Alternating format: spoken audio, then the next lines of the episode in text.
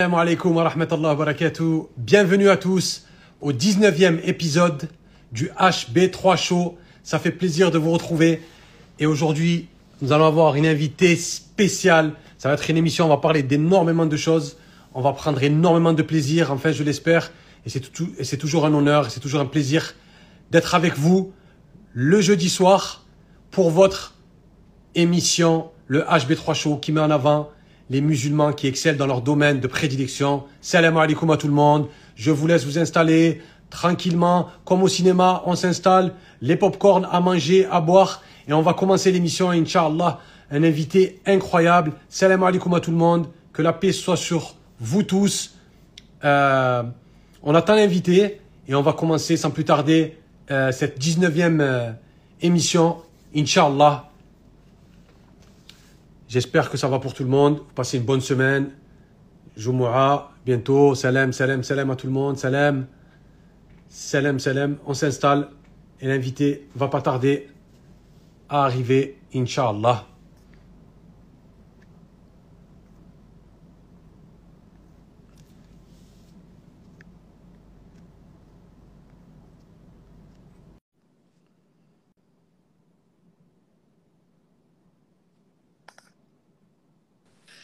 Salam alaikum. Salam.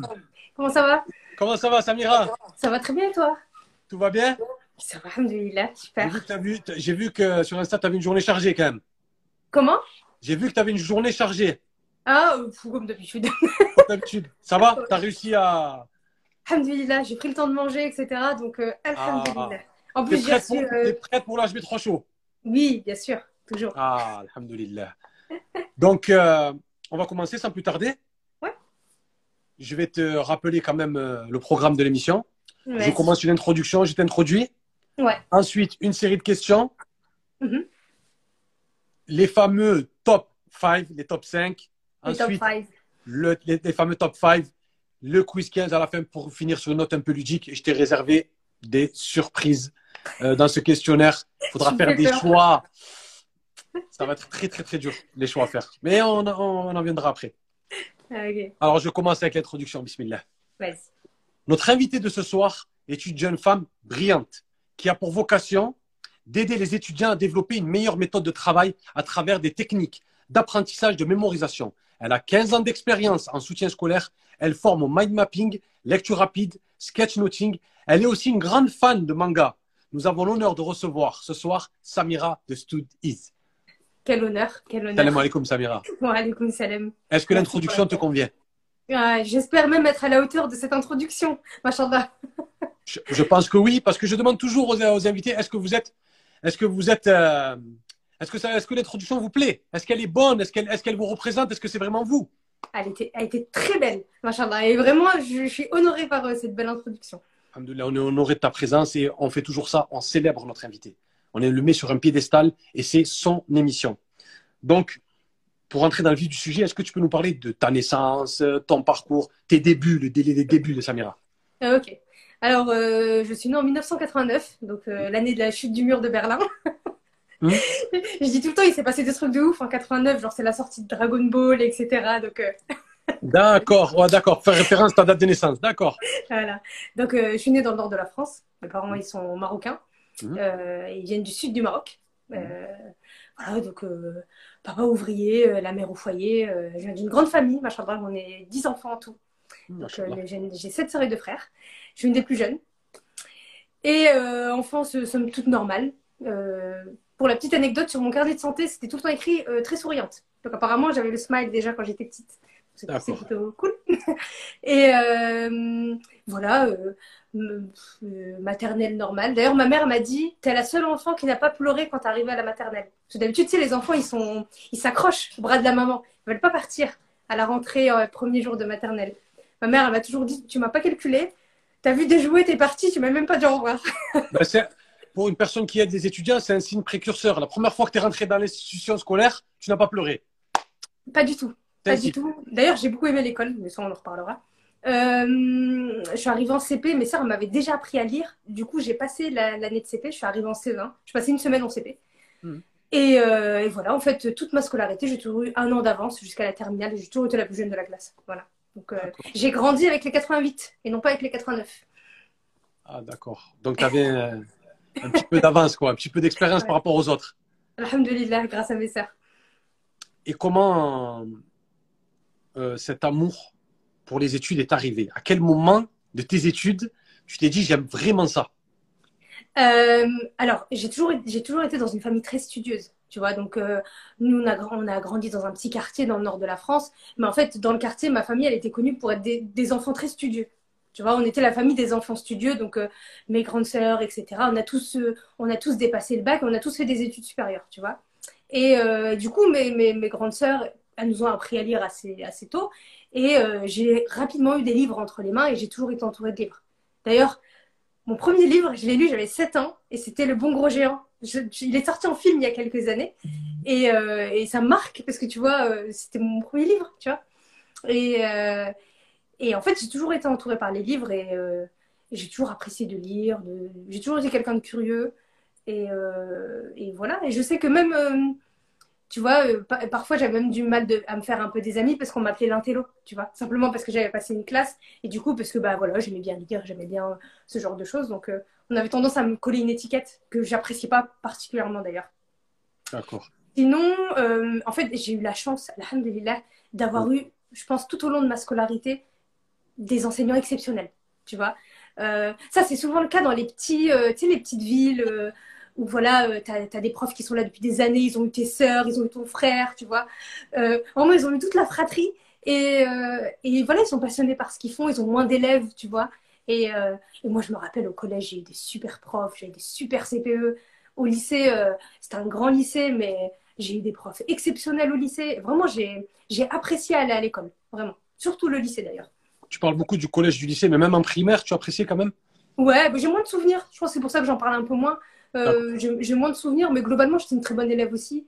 Euh, et puis même, nos parents nous ont toujours dit de, bien travailler à l'école. En gros, euh, ma mère, elle a un alphabet.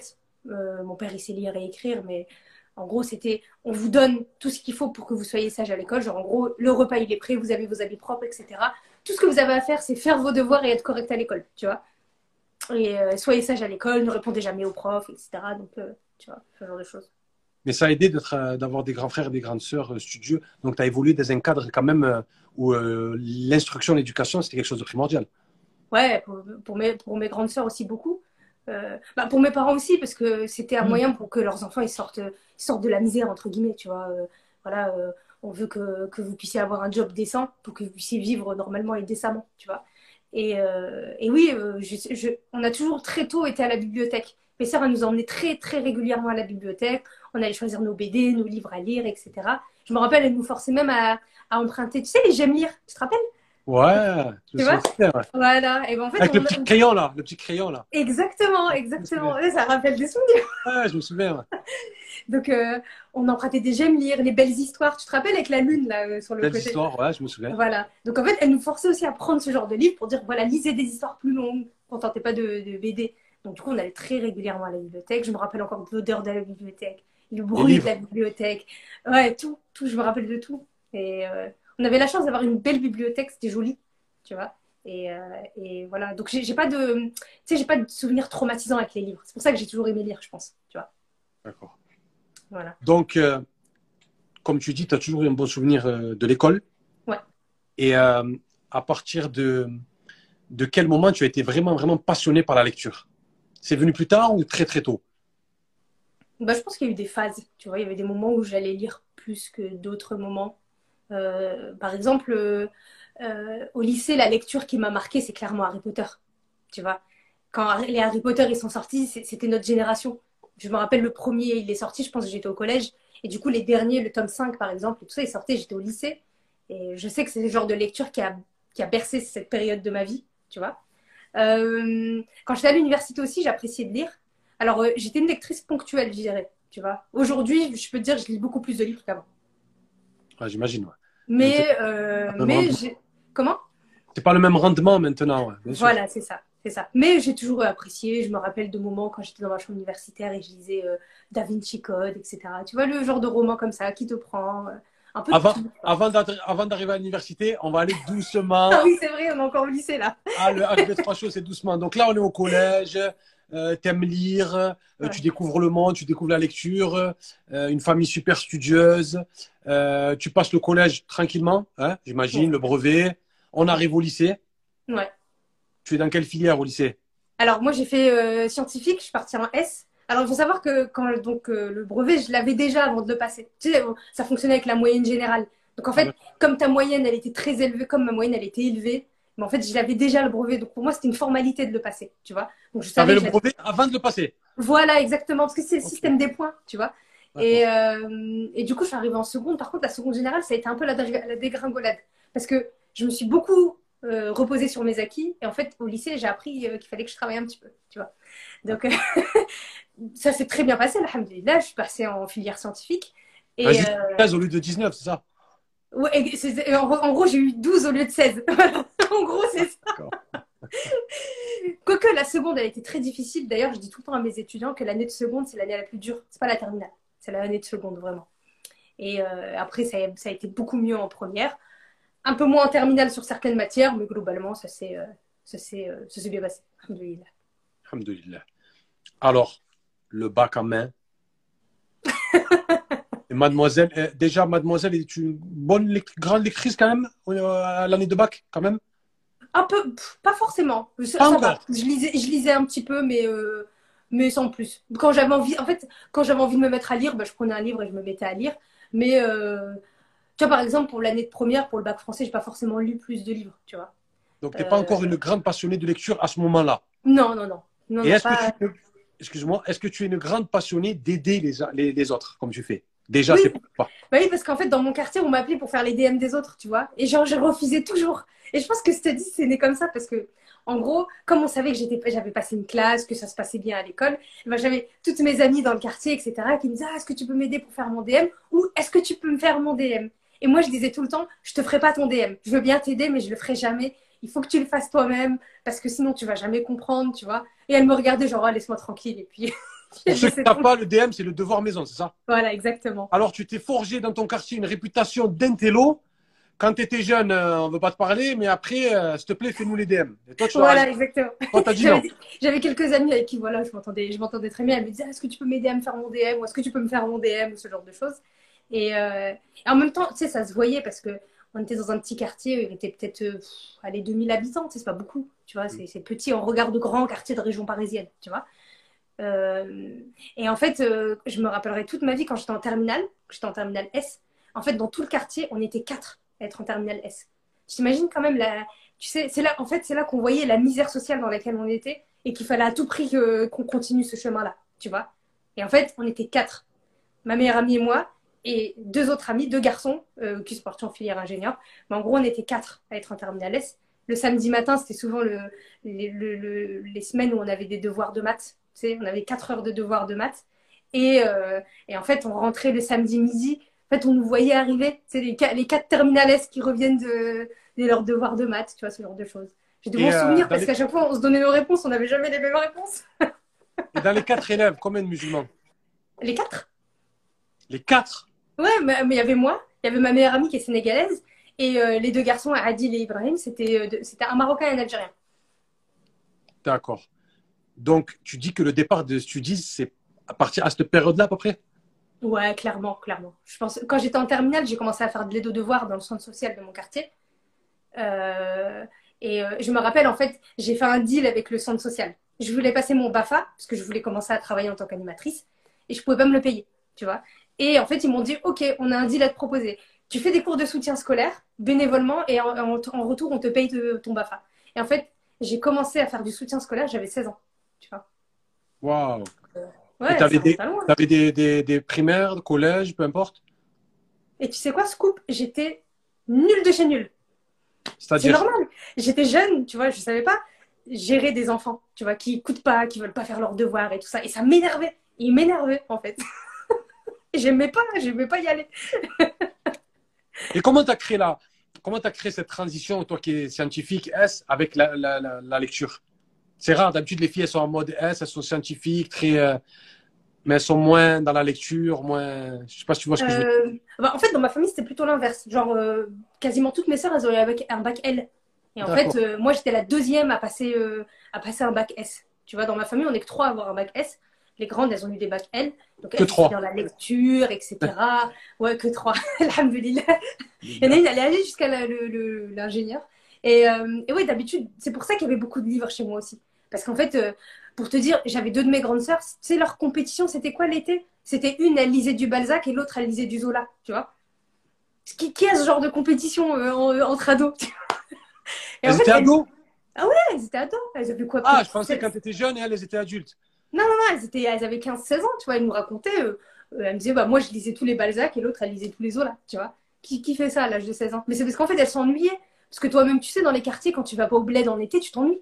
T'as rien à faire.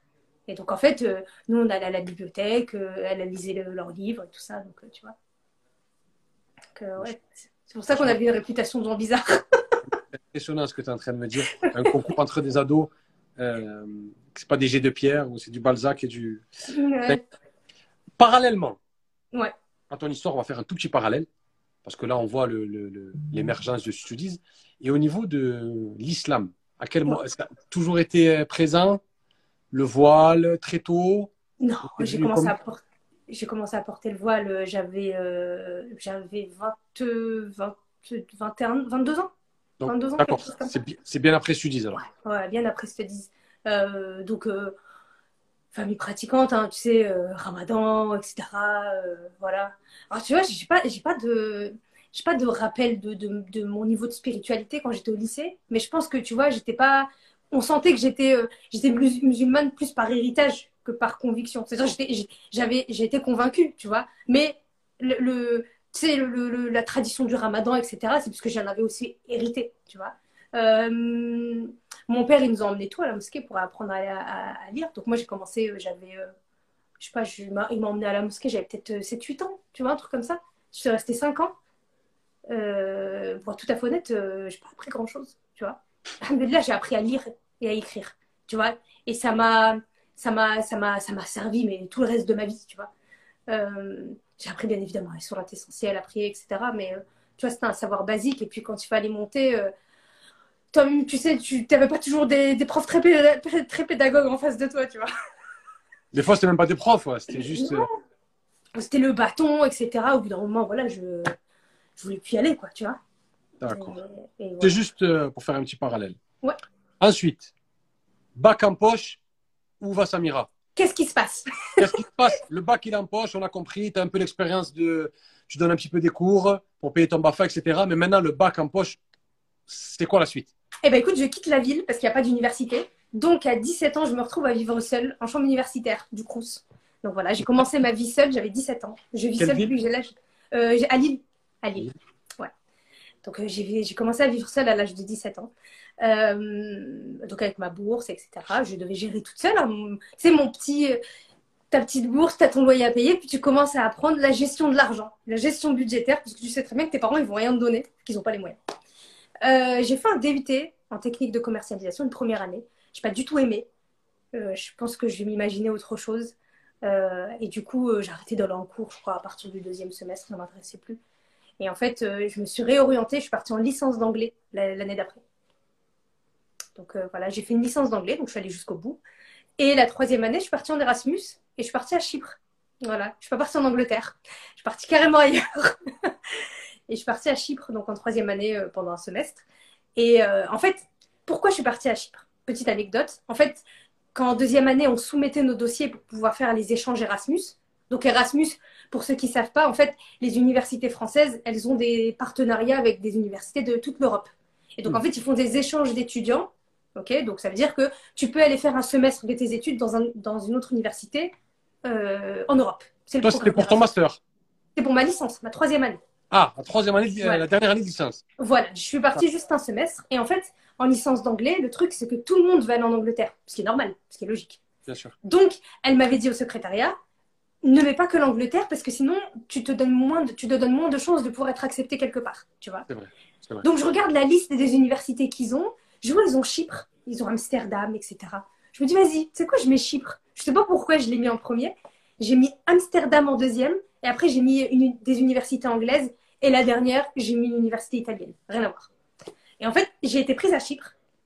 Il y avait que deux, deux places. Et j'ai été prise, je pense que parce que personne n'allait là-bas, tu vois. Et euh, du coup, je me suis retrouvée euh, à la rentrée euh, à Chypre pendant un À. Nic- à Nicosie? Ouais, à Nicosie, exactement. Je suis partie en 2009, exactement. Et Alors, l'expérience de arriver en Chypre, à Chypre comme ça, comment c'était? Alors je te- je te- je t'explique comment c'était. Je suis arrivée, il faisait froid en France, il faisait très chaud à Nicosie en septembre. Il J'imagine. faisait plus de 30, plus de 35 degrés. On n'avait pas beaucoup dormi. C'était l'époque de Ramadan, mais j'étais en voyage, donc j'avais pas jeûné, tu vois. Ouais. Euh, j'ai appris à connaître l'étudiante avec qui j'allais vivre à l'aéroport, tu vois. On allait être colocataires, et ça s'est très très bien passé. Euh, Elle était d'où? Elle était de Lille aussi. Elle D'accord. s'appelait Coralie. Et, euh, et euh, du coup, on arrive donc à, Chypre. Ça faisait que un an que le pays il avait l'euro, tu vois. Ils l'ont eu en 2008, Ch- Chypre l'euro. Donc c'était un pays qui était en pleine expansion. Et on arrive dans un pays où on parle pas un mot de grec. Forcément, parce qu'on était Wow. dans la partie grecque, tu vois. Et donc on essaie de se débrouiller avec notre anglais, etc. On trouve un taxi qui nous ramène dans notre résidence universitaire. Mais le taxi, il galère parce qu'en fait, comme il venait de construire la résidence, il connaissait même pas la rue, tu vois. Donc on lui donnait le nom de la rue, il la trouvait pas. Bref, c'était. garde, garde ta pensée, garde ta pensée. Ouais. Je, je garde ta pensée, je veux savoir juste une info. Est-ce que tu étais voilée à cette époque? Non, je sais pas encore aller. Pas encore, À, continue. ce- à cette époque-là, j'avais euh, j'avais 19 ans, je crois, un truc comme ça. D'accord, continue, c'est bon. Donc euh, j'arrive à Chypre, on est dans une super superbe résidence universitaire avec quasiment que des étudiants Erasmus. Donc euh, nos voisines du dessus, c'était des, des Allemandes. Euh, on avait des Grecs, on avait des, des- on a eu un Coréen, des Français, des Espagnols, des Italiens, etc. On a eu un- un- des Polonais, enfin vraiment Tchèques, des gens de partout, tu vois. C'est Donc, l'auberge espagnole, quoi. Exactement. Et en fait, du coup, tu apprends à connaître des gens du- de, de toute l'Europe, tu vois, et même du monde. Et euh, c'est très enrichissant d'un point de vue humain, tu vois, ce Ah genre oui. de, d'expérience. Donc, euh, mon anglais, il s'est pas amélioré dans la qualité, mais plus dans la fluidité. Ça veut dire que même si on baragouinait tous un peu d'anglais, en fait, on était de plus en plus à l'aise avec le fait de parler anglais parce que c'était notre seule langue en commun, tu vois. Et euh, les cours à proprement dit, c'était des cours de qualité là-bas? Ouais, ouais, ouais, il y avait, il y avait c'était des cours de qualité. On avait, un on avait, on avait des profs passionnés pour certains cours, pas tous. On n'avait pas beaucoup de cours. Après, je te dis en toute honnêteté, j'en ai zappé quelques-uns. Euh, et puis, euh, c'était assez, assez chouette. Euh, Il n'y a pas beaucoup de Français à l'époque, donc en fait, on se faisait tout de suite remarquer. On disait qu'on venait de France, etc. Donc, euh, euh, on était pas loin d'une université. Alors, c'était très bizarre parce que nos cours, ils avaient lieu dans une autre université, alors qu'il y en avait une en face de chez nous, tu vois. Un peu bizarre. Mais celle en face de chez nous, elle venait d'être construite. Et on voyait qu'en fait, le pays, il était en plein boom économique parce que les étudiants, ils venaient en voiture, ils avaient des belles voitures. Tu vois, ils commençaient à avoir un niveau de vie de plus en plus élevé.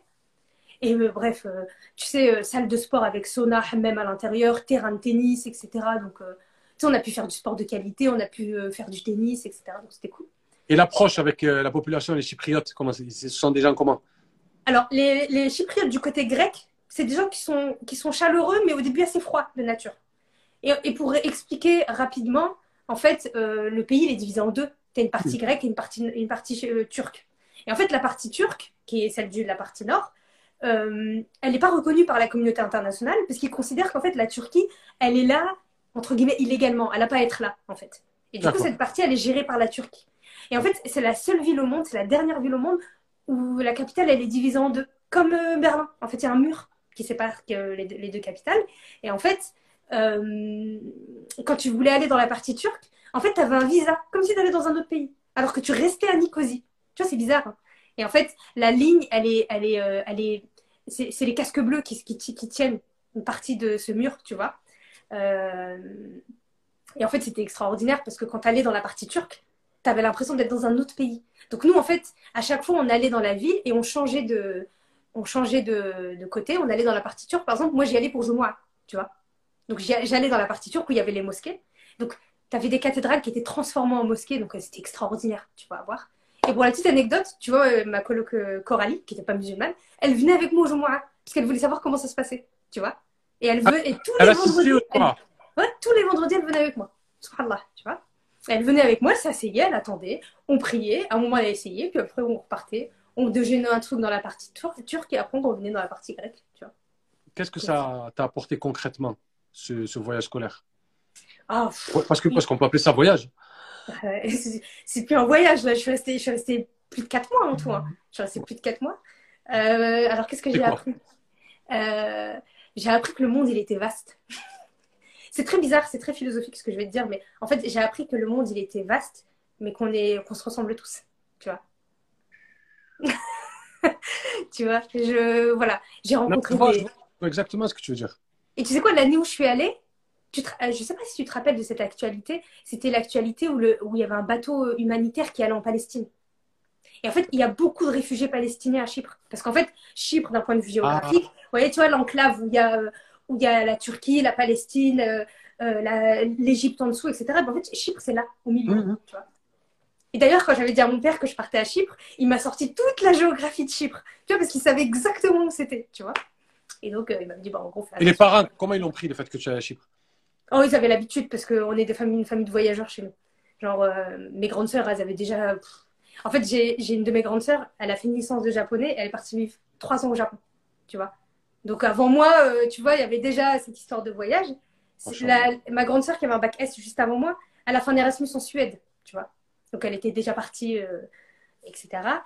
Et j'ai euh, j'ai une autre de mes grandes sœurs, elle a vécu deux ans en Tanzanie. Donc, euh, tu que je Donc- disais à mon père, je suis partie à Chypre, il me disait, bon, c'est la porte à côté, donc ça va, tu vois. Tu sais ce qu'on va faire? On va faire, une, on va faire une saison HB3 Show avec ta famille. Voilà. C'est décidé. La saison 2, c'est la famille des Studies, un par un, les 10. Les 10 premiers épisodes, c'est eux. Ah, ils vont nous raconter, ah, tu imagines ce qu'ils vont nous raconter La Suède, le Japon, la Tanzanie, le Ah père ouais, qui connaît c'est la géographie et tout. On va Mais inviter. si, c'est- il y, a- il y a trop d'anecdotes. hein. Par exemple, celle qui est partie en Tanzanie. Tu sais pourquoi elle est partie en Tanzanie? Parce qu'à la base, elle avait postulé pour travailler dans un cinéma à Ouarzazate au Maroc, la ville de nos parents. Et en fait, il s'avère que ce projet avec l'Institut français, il a, pas, il a été avorté, tu vois? Et en fait, elle a vu un autre projet en Tanzanie à, euh, à l'Institut français, tu vois, de, de Dar es Salaam en Tanzanie. Et ben, du coup, elle a dit, bon, ok, je vais là-bas. Et en fait, elle est partie là-bas. Qui est-ce qui vous a donné ce, ce goût du voyage, ce goût d'apprendre, de découvrir, d'aller vers le monde, de, de pas d'attendre, d'aller vers le monde Qui, qui est-ce qui vous a donné ce goût? C'est marrant, je vois le smiley emoji mort de rire, parce qu'en fait, ma petite sœur, elle est dans le live, tu vois. D'accord. Donc, elle rigole parce qu'elle sait. Et Ben je, oui. pense que, je pense que tu vois, euh, je pense que c'est dans, dans- c'est très bizarre ce que je veux dire, mais je pense que c'est dans le sang. Parce qu'en fait, euh, euh, tu sais, on est, des, on est des enfants de berbères. Les berbères, c'est des nomades de nature. Donc je pense qu'en fait, euh, on, a, on a hérité de ce, de ce besoin de bouger, tu vois. Parce qu'on est, on est tous comme ça. Mon frère, mon grand frère, quand il a eu la possibilité avec un bon travail de, de, voyager, il, a, il est parti partout. Il est parti au Mexique, il est parti à Oman, il est parti en Thaïlande, il est parti. Vraiment, il est parti à La Réunion, il est parti dans plein de pays, tu vois. Et je pense qu'on ressent le besoin euh, de, de, de, de bouger. Tu vois, ma petite sœur qui est dans les, dans le commentaire, d'ailleurs, elle, elle a fait son Erasmus à Madrid, tu vois. Donc, euh, vraiment, euh, je sais pas si ce besoin de, bouger. Et, euh, et je pense que, tu vois, le fait de, de, de, de- d'avoir faim de savoir, c'est peut-être aussi une. C'était peut-être aussi un moyen de, quitter le, de monter l'échelle sociale aussi, tu vois. Et de, voilà, de pouvoir se hisser euh, dans, le, dans l'ascenseur social. Euh, voilà, on est un acquérant du savoir. parce qu'en fait, on avait notre mère, on sait ce que c'est d'être analphabète dans un pays comme la France, tu vois. Ma mère, c'est un héros pour nous. Mais elle savait que ses options, elles étaient limitées, elle savait même pas lire et écrire, tu vois. Donc, euh, tu sais, ça te donne, euh, ça te donne la niaque pour te dire, non, mais en fait, je peux pas, je peux, après tous les efforts que les parents ils ont fait, surtout la mère, pour qu'on puisse aller à l'école, être propre, etc. Tu peux pas lui, tu, tu peux pas lui nier tout ça en lui disant, bah non, bah je fais rien, tu vois. C'est c'est pas possible, en fait. Donc, euh, je, je- je pense, c'est ma vision des choses, du moins. Machallah. Tu as une très très bonne vision. Ensuite, après le retour de Chypre. Après le retour de Ah, moi je suis, moi, je suis dans ma chronologie là. Après le retour de Chypre. J'y suis retournée deux fois. Deux fois, euh, une fois pendant deux semaines, une fois pendant un mois. Je suis partie voir les amis que je m'étais fait, tu vois, euh, là-bas. Euh, J'avais mon deuxième semestre en même temps, mais j'y allais pendant les vacances, etc. J'ai terminé et euh, le septembre d'après, je suis partie vivre à Strasbourg pendant une année. Donc je suis partie. Pour la maîtrise. Comment Pour la maîtrise. Non, non, non. Là, carrément, en fait, après la licence, j'avais euh, j'avais arrêté, euh, j'avais arrêté euh, la licence et en fait, j'ai pris une année où je voulais travailler. Donc, je suis partie, je suis partie à Strasbourg. J'ai trouvé un boulot et je m'y suis installée. D'accord. Et, et en même temps, en fait, je m'étais inscrite pour passer des concours dans des écoles de journalisme, tu vois. Donc, en fait, pendant tout ce temps-là, je préparais ces concours. Donc, je m'étais inscrite au master de journalisme de Strasbourg. Je m'étais inscrite euh, Master de Sciences Po de Lille, Master de Sciences Po de Toulouse, l'École supérieure de journalisme de Lille et le concours de l'École supérieure de journalisme en alternance à Montpellier. voilà, donc euh, je me suis inscrite aux cinq concours. Grand scoop, je les ai quasiment tous ratés, j'en ai réussi qu'un. Donc voilà, j'ai réussi celui de Montpellier. Euh, j'ai réussi celui de Montpellier, donc j'ai vécu un, an quasiment à Strasbourg, un peu moins. Euh, j'ai travaillé à Célio pendant cette période-là. Donc en fait, je travaillais, puis le soir, je préparais mes examens. Euh, après, je suis revenue à Lille. Je suis revenue à Lille. Euh, j'avais passé, j'avais passé donc le, le, concours de l'école supérieure de journalisme. Il m'avait pris, mais en fait, c'était le, le, côté en alternance. Donc en fait, il fallait que je trouve une entreprise, une chaîne de télé qui puisse m'accepter en alternance pendant deux ans euh, pour que je puisse euh, réussir ce, tu vois, ce, cursus. Et en fait, je cherche, je cherche, je cherche, je ne trouve pas. Petite précision, à l'époque, je ne porte pas encore le foulard. Et en même temps, je travaille à Lille et je suis réceptionniste en hôtellerie. J'ai pris aussi même chose. Moi, j'étais du genre à me dire, premier boulot que je trouve, je le prends. Tu vois Genre, par exemple, à Strasbourg, j'avais fait toute la rue euh, commerçante, j'ai posé mes CV, le soir même, on m'a appelé, j'ai pris un boulot. Voilà. voilà. à Lille, j'ai fait la même chose. J'étais sur Pôle emploi, on cherchait une réceptionniste j'ai postulé, on m'a pris. Donc je me suis installée, euh, je me suis réinstallée à Lille. Euh, et en fait, je trouve pas d'école en, alternance. Et j'ai un dernier rendez-vous. Dernier rendez-vous pour une chaîne, c'est France Télévisions à Paris. Le, le, siège de France Télévisions me propose un entretien. Je me rappelle, je travaillais à l'époque et donc je dis à mon patron, est-ce que je peux prendre la journée? Il me dit, ok, pas problème. J'y vais. On est 4-5 peut-être à passer l'entretien, donc on attend et tout et tout ça. J'arrive dans l'entretien dans et genre j'ai sept personnes devant moi. Euh, euh, c'était le jury. Avec le recul, je trouve ça ridicule. Hein. Genre j'avais 20 ans, je ne veux pas changer l'histoire de la chaîne. Donc pourquoi est-ce que vous mettez sept personnes devant moi, tu vois? Je sais que je vais pas faire grand-chose, tu vois Donc bref, je dis rien à ce moment-là, je m'assois et puis en fait on me pose des questions et tout ça. Et je me rappelle de deux choses qui m'ont marqué concernant cet entretien. Première chose, c'est que on me dit euh, votre CV il est pas cohérent parce qu'en fait, j'ai plein d'expériences professionnelles. Et je leur dis, je suis désolée, mais moi, je ne savais pas ce que je voulais faire de ma vie à 16 ans. Donc, qu'est-ce que j'ai fait? Bah, J'ai testé plein de choses. Voilà. On me dit, ok, d'accord, il n'y a pas de souci. J'ai trouvé cette question ridicule. Parce qu'en ah fait, je me suis dit, ça veut dire quoi un CV cohérent, en fait? Ça veut dire une ligne droite et genre, ça veut dire, en fait, tu as, réussi, quoi. C'est ça? Et je me suis dit, si c'est ça la définition de la réussite, bah, ça fait un peu pitié, quoi. Et la, deuxième question, c'est euh, concernant l'éthique. Genre, est-ce qu'un journaliste, il peut être neutre? Moi, je réponds oui, mais je dis que euh, les journalistes d'aujourd'hui manquent d'éthique. Je pense que c'est à cause de ça que j'ai été éliminée. tu leur as dit ça? Je te jure, j'ai dit je pense qu'aujourd'hui il y a un véritable manque d'éthique dans la profession. Et je leur donne un exemple. Je dis, vous savez, je viens d'une petite ville dans le nord de la France qui a fait l'objet d'un documentaire dans cette habite. Je lui dis, moi perso, j'ai pas reconnu mon quartier. On le dépeint comme euh, un quartier où il y a la drogue, la violence, etc. Patati il se passe rien dans ce quartier, tu vois. Certes, il y a des mecs qui ont fait de la prison, il y a des mecs qui dealent de la drogue, mais concrètement, je me suis jamais sentie en danger dans mon propre quartier. C'est même l'inverse, tu vois.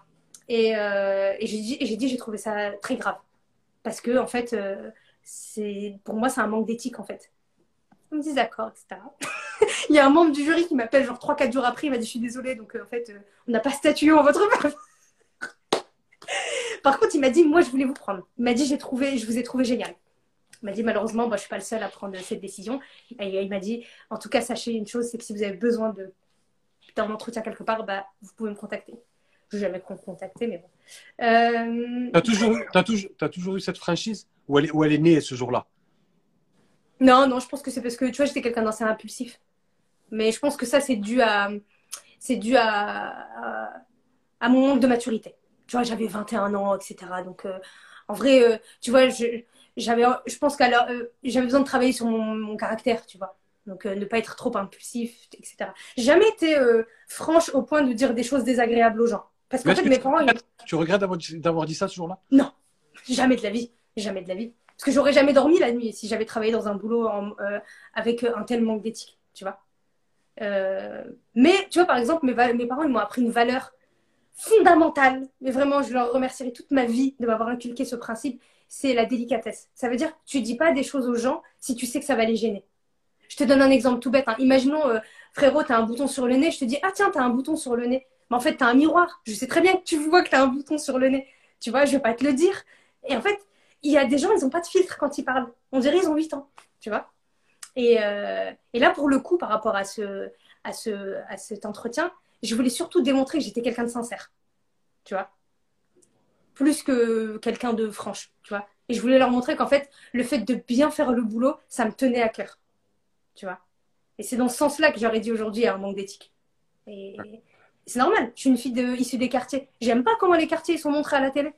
Je tu vois Et en gros, c'est ce que je leur ai dit. en gros, ce que vous montrez, c'est pas la réalité. Donc arrêtez vos bêtises, en fait. Donc ne m'ont pas pris. D'accord. Ensuite, t'as pas été par France Télévisions. C'est quoi la suite? Donc je continue, euh, je continue, euh, je continue ce boulot-là, mais je l'arrête rapidement. Il se passe des épreuves personnelles dans ma vie. Je hmm. fais une mini dépression, tu vois. Et en fait, ce que je décide de faire, c'est que, en fait, à ce moment-là, je, je, quitte le travail et en fait, je retourne chez mes parents, tu vois. Et en fait, à ce moment-là, j'ai eu un vrai déclic, euh, une vraie remise en question spirituelle. C'est à ce moment-là que j'ai commencé à porter le foulard, tu vois. J'imagine. Voilà, le moment il arrive.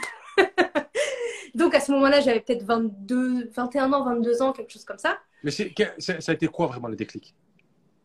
Pourquoi, euh, on, on, va dire c'est plus, un, plus un cheminement tu vois. C'est, tu vois, le fait que, que, que je travaille sur moi-même, sur ma foi, etc. Et ben en fait, euh, tu vois, comme ma foi elle augmentait, mon désir de pudeur il augmentait, tu vois. Donc en vrai, euh, c'est pour te dire, il n'y a pas eu de moment extraordinaire quand j'ai porté le foulard. Pour te dire, en fait, c'est parce qu'un jour j'allais à la mosquée, je l'ai mis et en fait je l'ai jamais enlevé, tu vois. En gros, en gros, c'est ça, tu vois. Au début, bon, je le mettais en... Ouais, voilà, au début, je le mettais en arrière. Comment? Tu l'as mis, tu as prié, tu es rentré chez toi en mode voile. Voilà, en fait, je suis sortie de chez moi, j'avais le foulard, tu vois. Et en fait, je suis rentrée euh, et je l'ai, gardé. Et tu vois, je le mettais en arrière au début parce que je n'étais pas, pas habituée. Et puis après, voilà, j'ai commencé à le mettre. Et puis, euh, et en fait, j'ai, toujours gardé. Alhamdulillah, qu'Allah me permettre de, de continuer comme ça. Et euh, en fait, donc tu vois, c'est pas un déclic genre j'ai rêvé d'un truc de ouf et le lendemain j'ai mis, mis mon foulard. Vraiment, c'est, un cheminement et une envie de, une envie de pudeur. Il n'y a pas une grande histoire derrière tout ça, quoi? Pas du tout. C'est juste un, cheminement spirituel. Un cheminement petit à petit, euh, marche par marche, étape par étape. C'est venu comme une, comme une évidence. C'est ça. C'est ça. Euh, du coup. Euh... Pose elle la voilée. Et voilà. Alors, Donc, maintenant se pose la question du travail. Avec quoi À la cuisine, ça y est, fini les livres Jamais. Non, je rigole. Et tu sais quoi, ça faisait quelques mois que j'habitais chez mes parents. Enfin, je suis restée peut-être 5-6 mois chez mes parents. Et, euh, et voilà, tu sais, euh, moi j'ai commencé à vivre à 17 ans toute seule. Hors de question que je sois un fardeau pour mes parents, tu vois. Au contraire, c'est moi qui, qui, qui, suis là pour les, pour les, les soutenir. Donc, je décide, euh, après réflexion, donc en fait, je faisais de. J'aime pas le dire, mais bon. Euh, tu connais la chaîne d'Arifton et compagnie? Oui. Et ben en fait, je faisais du sous-titrage pour D'Arifton et compagnie. J'en ai fait pendant 4-5 ans, tu vois. Du sous-titrage Et ouais. De l'anglais. Donc, tu vois, les séries euh, Voyage avec le Coran, etc. Ben, en fait, oui, je les ai travaillé en 2017, tout ça, je les ai suivis, ceux-là. Exactement. C'est toi qui traduisais Je faisais partie de l'équipe de, de, traduction. Ah ben, j'ai traduit beaucoup plus de vidéos. Parce que vous m'avez beaucoup aidé. Je les ai toutes regardées. C'est vrai, bah, ça me fait plaisir. ouais, j'ai toutes regardées. Ah ouais, ouais, je regardais toujours. Voyage avec le Coran. Euh, quand ils allaient dans les écoles. Oui, exactement. C'était ça. Hein, ça. En Malaisie, en Afrique. Ah ouais, ils avaient le Coran. C'est ça. C'est ça. Avec un, chir du, avec un du Koweït. Et c'est ça, il s'appelait Cheikh Fahd al-Kandari, il s'appelle. Magnifique. Et euh, du coup, je décide d'aller. Excuse-moi, j'invite tout le monde à aller dans la chaîne d'Arifton, c'est ça? Ah oui. D'Arifton et compagnie, exactement. D'Arifton et compagnie sur YouTube. Vous allez vous régaler. Des reportages sur les enfants, le Coran, sur, les, sur le Ramadan, puisque le Ramadan qui arrive bientôt, Inch'Allah. Donc, allez sur D'Arifton, vous allez vous régaler. Tu peux continuer. Exactement. et euh, du coup, je décide d'aller vivre à Bruxelles. Donc, euh, comme je viens du nord de la France, Bruxelles, c'est à une heure de chez nous en voiture. Mhm. Donc, en fait, que j'aille à Lille ou à Bruxelles, c'est le même temps pour moi. Tu vois euh, du coup, je décide de, un jour de prendre la voiture, je pars à Bruxelles, je dépose des CV. Premier boulot que je trouve, je le prends et euh, je suis vendeuse à Jennifer dans la rue la plus piétonne, la plus passante de Bruxelles. La rue Neuve, pour les gens qui habitent à Bruxelles. Et tu as dû garder le voile? Non, je pouvais pas. C'est la première fois, et d'ailleurs, ça a été la seule fois où j'ai travaillé sans foulard. Tu vois parce que j'y suis restée, euh, j'y suis restée 7-8 mois, tu vois, un truc comme ça. Et j'ai vécu à Bruxelles pendant cette année-là. Et en fait, ça a été une horreur absolue. Et je me suis dit, plus jamais, jamais, j'enlève mon foulard pour travailler, parce que j'avais l'impression d'être une schizophrène, tu vois. Ça m'a vraiment mis dans un, dans un sale état. Et, euh, mais bien évidemment, c'est ma réflexion personnelle, c'est mon vécu personnel à ce sujet-là. Je sais qu'il y a des situations différentes, il y a des personnes différentes, il y a des opinions différentes. Non, non, mais là, tu, ne généralises pas, tu racontes Ouais. ton histoire. Ouais. J'ai une petite question. Oui, dis-moi. Pendant tout ce cheminement-là, tu nous racontes depuis Chypre, est-ce qu'il y a l'aide au devoir toujours qui est, qui est là, en parallèle? Oui, Toujours. c'est vrai que j'en parle même pas. Oui, elle est toujours là, l'aide au devoir. Non, mais c'est intéressant. Ça veut dire que pendant tout ce cheminement, tu as toujours eu ce souci d'aider les, les, les, les- les plus jeunes. Subhanallah, j'ai toujours eu un ou deux élèves que j'ai eu. Tu vois, pour te dire, quand j'ai travaillé à Jennifer, j'étais dans une asso tous les mercredis et je donnais des cours de soutien scolaire. Tu vois? Et quand tu es retourné chez tes parents, pareil. Quand je suis retournée chez mes parents, quand, quand la- quelques mois, non, j'avais personne. À Strasbourg. Euh, à Strasbourg, est-ce que j'avais quelqu'un? Non, il me semble que non. À Strasbourg, j'avais pas. Par contre, quand je suis retournée à Lille, j'ai continué en fait comme ça. Et à Chypre, non? Euh, non, à Chypre, non. Déjà, j'étais trop Ah. occupée avec moi-même. International. Aide au devoir international. Allez. Au Maroc. T'as déjà aidé au Maroc? T'as déjà aidé les gens au Maroc? J'ai jamais, jamais, jamais. Et quoique, en vrai, hein, attends, si j'ai déjà parlé de devoirs avec les cousins du bled. Faire un stage d'été là-bas. Tu vas leur faire Ah, les devoirs. Tu vas, les, tu vas les aider, pourquoi pas. Bon, on est à Bruxelles. Voilà, donc j'ai passé un an à Bruxelles. J'ai pas aimé. Pas aimé. Euh, je ne me suis pas retrouvée, etc. Donc en fait, à la fin de, de cette année, donc je prends l'année scolaire où j'y suis, donc je décide de- d'arrêter et en fait, je me réinscris à un master à Lille. Donc je vais à Lille et puis je m'inscris à un master qui s'appelle Relations interculturelles et coopération internationale. Et en fait, dans ce master-là, tu as plusieurs branches qui sont liées à- aux zones géographiques. Donc tu as Amérique latine, francophonie, Asie-Pacifique et Maghreb-Moyen-Orient. Donc je m'inscris dans la branche Maghreb-Moyen-Orient. Voilà. Voilà. Et du coup, je passe, je reviens à Lille et j'habite avec ma petite sœur. On prend, on prend un petit appart ensemble. Et euh, ma, ma petite sœur, à ce moment-là, elle faisait un master 1 en sociaux. Elle venait d'avoir sa licence de droit, tu vois. Et euh, du coup, on s'installe ensemble. Et donc, euh, tu vois, pas- ah, euh, là, il y a deux ans à Bruxelles. Il y a deux ans à Bruxelles. Euh, deux ans à Lille, pardon. À Lille. Il y a, il y a deux ans à Lille. Et, euh, et voilà. Tu, oh, tu, bouges, tu bouges tellement que tu même toi, tu t'es perdu. Mais je te jure, je te jure, je me suis perdue dans ce que je disais. Donc, je passe deux ans à Lille, tout va bien, il y a mon master, etc. C'est marrant parce qu'en fait, mon, mon master, tu avais l'impression des fois que c'était un master de sciences islamiques. Parce qu'en fait, j'avais des cours de droit islamique, malgré le Moyen-Orient. J'avais des cours de civilisation islamique. Et, euh, et à un moment, un, un- notre prof de droit, il nous a fait un cours entier sur euh, la notion de. Ah, subhanallah, je l'ai plus. Le mot, il va, me- il va me revenir. Il va me revenir. Euh, la notion de la réflexion, subhanallah, en. en Là, attends. on peut t'aider Euh, peut-être. voilà. En fait, on a eu un cours sur l'ijtihad, sur la notion d'ijtihad, par un professeur de droit. Tu vois C'est génial. Et en fait, il disait qu'en gros, euh, cette notion, elle a révolutionné le droit, en fait. Tu vois Parce que c'est ça qui a, qui a fait naître aussi la notion de jurisprudence dans le droit français, etc. Et compagnie. Donc, en fait, on avait des cours de droit islamique, de droit romain, etc. Euh, et, euh, et en fait, ça a été deux années où, où j'ai beaucoup appris parce qu'en fait, on était étonnamment, on était une classe très, très éclectique. Tu vois, par exemple, en première année de master, bon, on n'est pas nombreux en master. Dans toute la, dans toute la promo, on était peut-être de- 200. On était deux filles voilées sur les 200 personnes, tu vois. Donc, tu vois, et plus on monte, moins on est nombreux, hein, vraiment. Et, euh, et dans la partie Maghreb-Moyen-Orient, on était peut-être 20, tu vois. C'était pas nombreux, c'est des petites classes. Et en fait, dedans, on était de tout. Tu sais, il y avait moi, la fille voilée. Il y avait une Tunisienne qui avait vécu le printemps arabe. Tu avais un juif euh, pratiquant. Tu avais une mormone. Tu avais une catholique. Tu avais un Algérien. Vraiment, tu sais, tu avais, des athées. Donc, tu avais tout. Et en fait, la première année, on s'embrouillait tout le temps. Pourquoi? Parce qu'en fait, c'était la première fois où on, a- on était confrontés sur nos propres idées, tu vois. Et donc, en fait, on s'entendait pas. Tu vois, on s'entendait pas. Il suffisait que le dossier Israël-Palestine soit levé, c'est tout, c'était fini Ah, ça part en cacahuète, tu vois, dans la, dans la, dans la pièce. Euh, et, euh, et en fait, subhanallah, en deuxième année, je pense qu'on a gagné en maturité. Du coup, l'atmosphère, elle s'est apaisée. Et du coup, on arrivait à discuter, on arrivait à échanger. On comprenait que l'autre, il n'était pas comme nous, tu vois. Et, euh, et je pense que même si j'ai jamais travaillé avec ce master, avec ce diplôme, il m'a beaucoup appris, euh, humainement parlant, par rapport à ma, à ma propre maturité, tu vois. Et en parallèle, il y a toujours les cours particuliers? Toujours, Toujours. toujours, les cours de Ça, scolaire. ça, c'est un, ça, c'est un fil rouge qui ne veut pas te quitter. Exactement. Alors qu'en fait, subhanallah, je le cherche pas forcément. À ce moment-là, j'ai, euh, je crois que j'ai deux élèves à qui je donne des cours de soutien scolaire, tu vois. Et euh, c'est une élève de troisième. Après, j'ai son petit frère qui est en cinquième. Et je sais pas, ça continue, tu vois. Mais tu dis, n'existe pas encore. Ce 10 n'existe pas. J'ai même pas l'idée en tête. D'accord. Tu vois, j'ai même pas l'idée en tête. Et pour te poursuit. dire, on poursuit. J'ai fait mon stage de master 1 dans un institut islamique. Et en fait, la deuxième année, j'ai refait le stage dans le même institut et j'étais prof d'anglais dans cet institut. Tu vois En Et fait, si on avait, À Lille. voilà. En fait, on avait rajouté un cursus anglais et c'était moi qui donnais les cours aux adultes. OK? Et en fait, durant cette deuxième année, c'est là que j'ai rencontré mon mari. Tu vois? Machallah. Mon premier mari. Parce que j'ai divorcé le scoop.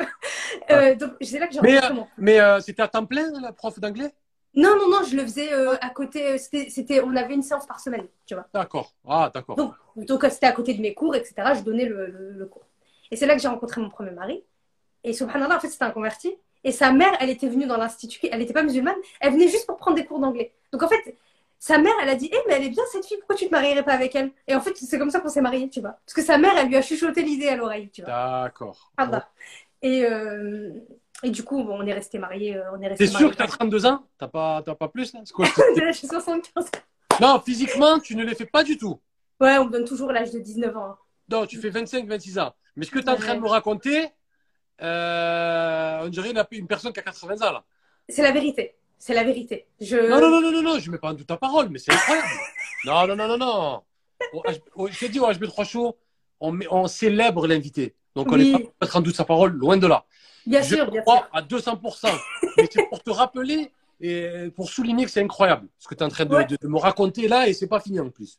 Ouais, subhanallah, c'est c'est ouf. Je... Même moi, en le racontant, je me dis, ah ouais, ça fait beaucoup quand même. Je suis toujours pas arrivée à maintenant. Incroyable. Et, euh, et donc, euh, je, me suis mariée. Donc, le master s'est terminé. Et en fait, euh, vient le moment de ch- chercher du travail. À ce moment-là, donc, mon premier mari et moi, on se, marie, on s'installe ensemble. Et pendant 3-4 mois, je trouve pas de boulot. Tu vois? Et ça a été une période très difficile parce qu'en fait, comme il travaillait en intérim, en fait, j'avais pas droit au RSA. Parce qu'en fait, il considérait qu'il y avait un salaire dans la maison. Donc en fait, je me retrouve, moi, la fille qui vit depuis l'âge de 17 ans, toute seule, je me retrouve sans revenu à galérer à trouver du travail. Tu vois? Et là, tu vois, je sens ça monte. Le SAMI commence à monter. La, la- la femme indépendante qui pense qu'elle est un boulet. Ah ouais, exactement. Alors là, exactement. ouais, Et je- bon. suis pas bien, tu vois. Ah oui. Mais je ne chôme pas pendant mes journées. Je suis quelqu'un d'hyper autonome même dans mon apprentissage. Donc, tu sais, euh, je m'inscris à Open Classroom, tu vois, les cours en ligne? Mhm. Et en fait, quand tu es au chômage, leur, enfin, à l'époque, c'était comme ça. Leur premier euh, truc forfait de base, en fait, il est gratuit. Donc, tu as accès à plein de cours gratuitement, etc. Donc, moi, je m'inscrivais à plein de cours, je suivais des cours et compagnie.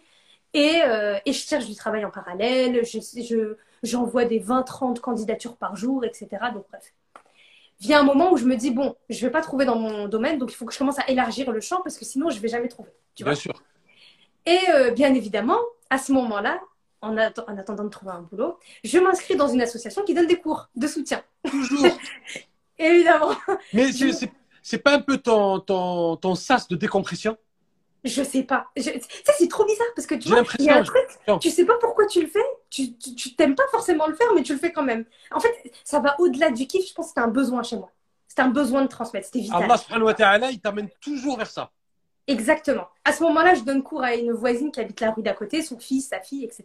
Et je m'inscris donc à l'association qui s'appelle La Clé à Lille. Et en fait, c'est des cours de soutien euh, ou d'alphabétisation. Donc en fait, par exemple, tu as des, des personnes qui sont immigrées et en fait qui veulent apprendre à lire le français et on leur assigne une sorte de, professeur. Et moi, je me retrouve avec une petite de, euh, de, de 8 ans qui est dyslexique. Donc sa mère, elle me prévient, elle me dit en fait, ma fille, elle est dyslexique, elle est suivie par une orthophoniste, etc. Donc je l'aide à faire ses devoirs, etc. À ce moment-là, je ne connais pas les techniques d'apprentissage. Je commence à en entendre parler. J'avais commencé à entendre parler du mind mapping et je me dis, tiens, je vais tester avec elle. Et on fait les homonymes et les homophones en faisant un mind mapping et je vois que ça marche. Je dis, ah tiens, c'est cool, je suis contente. À ce moment-là, pendant que j'étais dans la période de chômage, en fait, je m'étais, formée au, j'avais commencé à me former au mind mapping et compagnie. Et euh, donc, euh, au bout d'un moment, je cherche plus de boulot. Et subhanallah, comme quoi, le destin de Dieu, c'est incroyable. Parce qu'en fait, je postule à deux boulots. Je postule à un poste de professeur des écoles dans une école euh, musulmane. Il cherchait un prof de CM2. Et en parallèle, je postule à un poste de secrétaire administrative dans une entreprise qui accepte les furs hijab. Ok? Bien évidemment, quel est le poste que je veux? Moi, c'est le poste de prof que je veux, tu vois? C'est celui-là que je. Donc, je vais à l'entretien, etc. Et en fait, le seul point faible que j'ai, c'est que j'ai pas d'expérience avec les enfants en groupe. C'est le seul point faible que j'ai dans mon expérience professionnelle. tu vois? Et en fait, ils ont retenu que ça, et du coup, ils m'ont pas pris. Et en fait, l'autre job que je voulais pas avoir, ils m'ont pris. Donc, en fait, je vais au poste de secrétaire, on me demande, euh, voilà, euh, quel est mon niveau, etc. On me demande de rédiger un texte. Et d'ailleurs, mon collègue, après, il me dit plus tard, il m'a dit, ton texte, il était juste parfait. C'est une évidence qu'il fallait qu'on prenne. Et je lui dis, mais en même temps, j'ai un bac plus 5, c'est normal que j'écrive correctement, sinon, ce serait pas normal, tu vois. Et euh, bref, je, je, suis prise à ce boulot et je me dis, ok, j'ai besoin d'argent, j'ai besoin de, là, de, d'avoir un salaire, j'ai besoin de bouger, donc j'accepte ce boulot. Et en fait, je suis responsable administrative, euh, ah, secrétaire, pardon, assistante administrative dans une PME euh, qui fait du nettoyage industriel. Donc, rien à voir avec ce que je faisais. Hein, vraiment. C'est vrai, c'est vrai. Euh, Mais, je répète, toujours les cours particuliers à côté. Voilà, exactement. Je continue à donner cours aux, voisins, mais plus à la petite parce que j'ai plus le temps d'aller à l'association. Tu vois Donc, j'arrête là. Et en fait, l'année, je reste, je, passe huit mois à peu près euh, dans ce travail-là. Et en fait, ma collègue, ma responsable administrative, elle est enceinte et elle part en congé maternité. Et en fait, je comble les deux postes à moi toute seule. Tu vois Ça veut dire que je suis assistante administrative et responsable administrative pendant un an, toute seule. Je tiens deux postes à moi toute seule, tu vois. Et entre-temps, à côté, en fait, tu vois la petite dyslexique? Sa mère, elle contacte pour sa grande sœur qui passe le brevet. Et en fait, il s'avère, subhanallah, qu'elle est sur la route de mon retour vers le du travail. Donc je lui dis, ok, euh, tous les mercredis, je vais venir et je vais donner cours à ta fille. Euh, je, fais ça gratuitement, il n'y a, a pas de souci. Et euh, elle s'appelle Sarah. Et du coup, une fois par semaine, je vais voir Sarah après le travail. Et euh, je, lui donne, je lui donne des cours. On parle de mind mapping, on parle de méthode de travail. Comment tu fais pour apprendre tes cours, te préparer aux examens, etc. Donc là, tu vois, j'avais commencé à, suivre une première formation de mind mapping et de lecture rapide. Ça commençait à me, à me titiller. Et en fait, je commençais à enseigner en fait aux, élèves la, la méthode de travail. Ah, mais subhanallah, j'ai zappé un truc. j'ai zappé un truc très important. Quand j'étais en master, très très important, parce que c'est. En fait, le début de studies, il a commencé là. Donc, on revient deux ans en arrière. Quand j'étais en master, en première année de master. Euh, non, en deuxième année, pardon. Quand j'étais en deuxième année de master, en fait, l'institut dans lequel je faisais euh, cours à, Lille, il s'appelait Avicenne. ok? Mhm. Et en fait, un jour, subhanallah, vraiment le, le destin de Dieu, il y a un institut de Belgique qui nous appelle, qui s'appelait Avicenne aussi. Et en fait, ils avaient cherché sur Internet et ils nous appellent. Et en fait, la personne a dit voilà, en fait, on s'appelle comme vous, on s'est dit peut-être on allait vous appeler. On a un internat turc de jeunes filles. Et en fait, on cherche une prof de soutien scolaire pour une de nos élèves. Et subhanallah, j'étais dans la pièce à côté, on me donne le, contact. Et on me dit discute avec la personne, peut-être que ça peut faire quelque chose. Donc, la personne, elle m'explique, elle, me dit en fait, on cherche une fille parce que c'est un internet de jeunes filles, tu vois. Euh, c'est en Belgique. Et voilà, on cherche une personne qui pourrait donner des cours de soutien scolaire et une élève de terminale qui doit passer son bac. Je me dis, ok, vas-y, je vois à peu près où c'est. C'est à peu près à 40 minutes de chez mes parents en voiture. Et je me dis, ok, j'avais ma petite 205 à l'époque. je pars, tu vois, dans la l'institut rencontrer la jeune fille en question. Et en fait, les Turcs, machin tellement intelligents, en fait, ils ont créé un institut de jeunes filles en Belgique à côté du seul lycée qui acceptait les filles en hijab, tu vois, à l'époque. Et du coup, tu avais plein de Turcs de toute l'Europe, donc tu avais des Danoises, etc. Et leur langue en commun, c'était forcément le turc. Tu vois Et donc, j'arrive, je rencontre la jeune fille qui doit passer le bac, qui est au CNED, donc c'est l'enseignement à distance. Et euh, je l'entends parler turc et j'ai l'impression qu'elle débarque du bled. Elle est née en France, elle a grandi en France. Mais elle a tellement été habituée à, à ne communiquer qu'en turc qu'en fait, elle en a presque perdu son français. Et je me dis, elle est au CNED depuis la cinquième, elle est en terminale, il y a cinq ans de cours à rattraper en cinq mois. Et donc, en fait, je me dis, OK, soit je lui dis que c'est mort, et donc, en fait, on lâche l'affaire, soit je la préviens tout de suite qu'il y a de fortes chances qu'elle ait pas son bac, mais on tente le coup quand même. Tu vois? Et je me dis, vas-y, je passe pour la deuxième solution. Et je lui dis, écoute, en toute sincérité, je vais pas te donner de l'espoir, il y a de fortes chances que tu n'aies pas ton bac. Mais je te propose quand même qu'on essaye, qu'on tente le coup, parce qu'on ne peut pas savoir. Tu vois? Et en fait, dans cet institut, les filles, elles avaient des cours de religion, etc. Donc en fait, à l'époque, quand je venais, la journée, elle avait des cours de religion. Elle apprenait sur al-Baqarah, etc. Elle avait des cours de, de et compagnie. Tu vois, elle avait peu de temps à donner pour, euh, pour les cours. Je me dis, vas-y, je vais quand même. Parce qu'en plus, pardon, ça me, fait ça me faisait un petit peu d'argent. Et tu vois, comme quand tu es boursière, tu as besoin de. Le, le, le, moindre billet, tu le prends, tu vois. Bien sûr, mais pour les, les cours avant ça, tu, tu, tu, avais, tu as jamais été rémunéré? Si, j'étais rémunérée à base de 10 euros, etc. Tu vois, ce genre de choses. D'accord. Euh, mais j'ai fait beaucoup de cours bénévolement. Tu vois, l'association, c'était bénévole. Avec la jeune fille Sarah, c'était bénévolement aussi. Même les cours de Et- clé de une heure, là Les cours d'anglais, non, j'étais rémunérée aussi, parce que c'est avec l'Institut. Euh, mais même chose, je crois que j'étais payée 10-20 euros l'heure, euh, tu vois, un petit billet, quoi. Et en fait, cette fille-là, c'était le but, c'était de donner des cours le dimanche après-midi. Parce que la semaine, elle avait cours et moi aussi. Et euh, le dimanche après-midi, c'est le seul moment Eh oui, où je que tu étais dans ta deuxième année de master. J'étais en deuxième année de Tu master. vois que je, tu vois que je suis quand même. Ouais, tu suis machin là. tu suis. Parce que je suis partie. euh, vraiment, j'ai fait des bons en avant, en arrière. là. Là, je suis dans le film. Là, je suis dans- si, moi qui aime beaucoup les films, là, on peut, on peut, on peut faire un film. On peut faire quelque chose. C'est- possible. C'est un film. Donc, s'il y a Euh, un scénariste là, ou s'il y a un réalisateur, tu dis The Movie, c'est possible. Ouais, Tu trouver les fonds, mais bon, vu qu'elle a été un peu partout, on peut aller récolter des fonds un peu partout en Europe. Mais mémoire, eh, mémoire, mémoire d'une jeune fille perdue. c'est Non, qu'on bah, arrête du titre. non, Studies, Studies. Magnifique le titre. En plus, c'est un peu anglais, à connotation anglaise, donc ça va parler à Non, l'international. mais t'inquiète pas, je, je vais t'expliquer comment j'ai trouvé le titre. C'est aussi c'est une inspiration divine, subhanallah. Alors, Et euh, on peut revenir. je donne cours à la jeune fille Mhm. pendant, pendant une grande partie de l'année. Mhm. Euh, Attends, non, j'étais en première année de master. Je te dis que j'étais en deuxième année. J'étais en première année de master. Parce qu'en fait, on a fait une première année, après, on a fait le premier semestre d'une deuxième Ne te année. trompe pas pour les Bref. Ouais, ne vous trompez pas. Rectifiez. Mettez du blanco. Et, euh, et du coup, je donne cours. Donc, je pars de chez mes parents, parce que je passe les week-ends chez mes parents. Je pars de chez mes parents, je reviens, je repars en voiture. Mes parents, à cette époque-là, ils ont pitié de moi. Parce qu'ils me voient une routière. Tu vois, je passe mon temps à faire de la route. À venir à Maubeuge, à aller euh, à ceci, c'est là, bref. Tu vois, ils, ils sont fatigués pour moi. Mais bon, je leur dis, j'ai pas le choix. Faut que j'ai un Mais peu d'argent. est-ce que que- tu prends du plaisir à faire tout ça? Oui, sinon je le ferais pas. Tu Tu te régales. Donc, donc en fait, la jeune fille, je suis très contente de la voir. On passe Ah de oui. très bons moments ensemble, elle est adorable, etc. Ça se passe super bien. En plus, elle m'accueille toujours avec un café, quelques petits gâteaux, c'est trop mignon, tu vois. Et euh, je suis un extraterrestre dans l'internat, parce que je suis la seule personne qui est pas turque.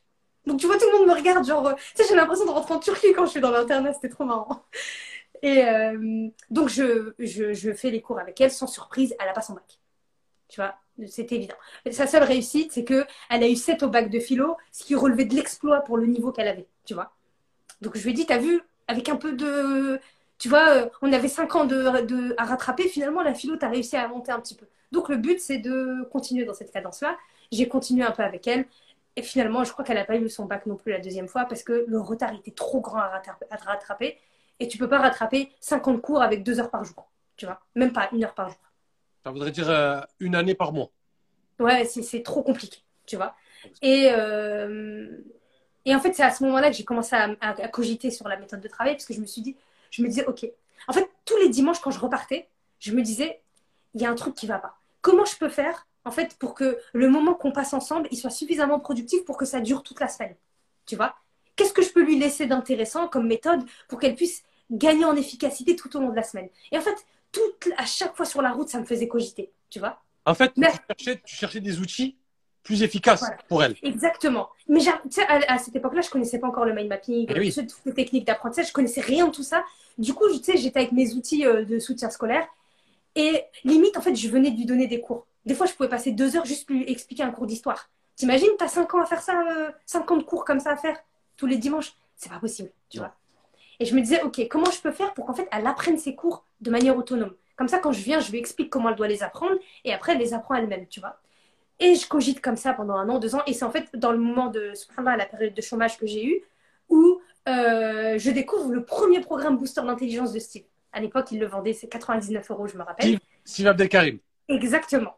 Son tout premier programme. Et je découvre le mind mapping et là, et la, et la lecture rapide et je me dis, là, il y a un truc. Là, il y a un truc à faire. Donc, je teste avec l'élève dyslexique. À cette période-là, j'ai une élève de terminale et un autre élève de terminale. Euh, je teste avec eux le mind mapping, tu vois, pour qu'ils puissent apprendre leur cours, préparer leur bac. Les deux, ils ont le bac. Je me dis, il y a un truc à faire avec. Tu Tout le monde est devenu tes souris de laboratoire, quoi. J'avais des cobayes. J'avais des cobayes. En sachant que, tu vois, la plupart, enfin, la, En fait- la- en fait- petite, elle- En fait, tu testais ces méthodes. Pourquoi? Parce que peut-être que tu, tu te disais qu'elles n'étaient pas efficaces. Tu voulais vraiment savoir si elles étaient efficaces, c'est ça? Ouais, je voulais voir ce que ça donnait. Tu Ça vois donnait sur Donc, le en fait, terrain. je dis- voilà, je disais aux élèves, je leur disais, écoute, j'ai j'ai des outils à te proposer. Ils peuvent être vraiment efficaces. Viens, on teste ensemble, on regarde ce que ça donne. Et je te propose en fait de continuer comme ça parce que ça va te permettre d'apprendre de, de tes cours de façon efficace. Voilà. Et donc, à ce moment-là, je disais pas, genre, euh, je suis formatrice en technique d'apprentissage. Je continuais à dire que je faisais du soutien scolaire. D'accord. donc c'est ce que je disais, je fais du soutien scolaire, j'aide ton fils, ta fille, etc. Et en même temps, tu vois, le fait d'avoir appris à lire très tôt, à faire, euh, tu sais, à avoir appris beaucoup de choses différentes, avoir énormément de- d'expérience professionnelle, en fait, ça m'a permis de gagner aussi une sorte de flexibilité intellectuelle. Tu vois ça veut dire que je peux passer du maths à l'histoire, à la philo, aux sciences économiques, mais genre sans problème. Tu vois des grands écarts incroyables, quoi. voilà. Et du, du coup, ça le mind mapping et compagnie, ça m'apprenait encore plus, tu vois. Parce qu'en fait, j'avais un- une élève euh, qui faisait ES et l'autre, il faisait STMG. Les cours, ils se ressemblent. Mais après, j'avais une élève de primaire, tu vois. Puis après, j'avais une élève de troisième. Il faut savoir jongler entre les niveaux, entre les. Bien sûr. Exactement. Et donc, euh, je, je retourne donc à la deuxième année, là où tu sais, où je, suis, euh, je fais mes deux boulots en même temps. On a fait un... on- Désolé, le public, on a fait un petit flashback. C'est dans les films. Ouais, c'est dans le film Studies. voilà. Maintenant, on revient.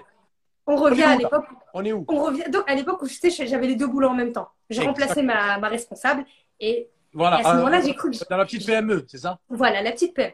Et j'ai cru que j'étais un surhomme, que j'étais une surfemme. Euh, donc je sens, vois, je prends sur moi. À ce moment-là, je me rends pas compte de ce que je fais, tu vois.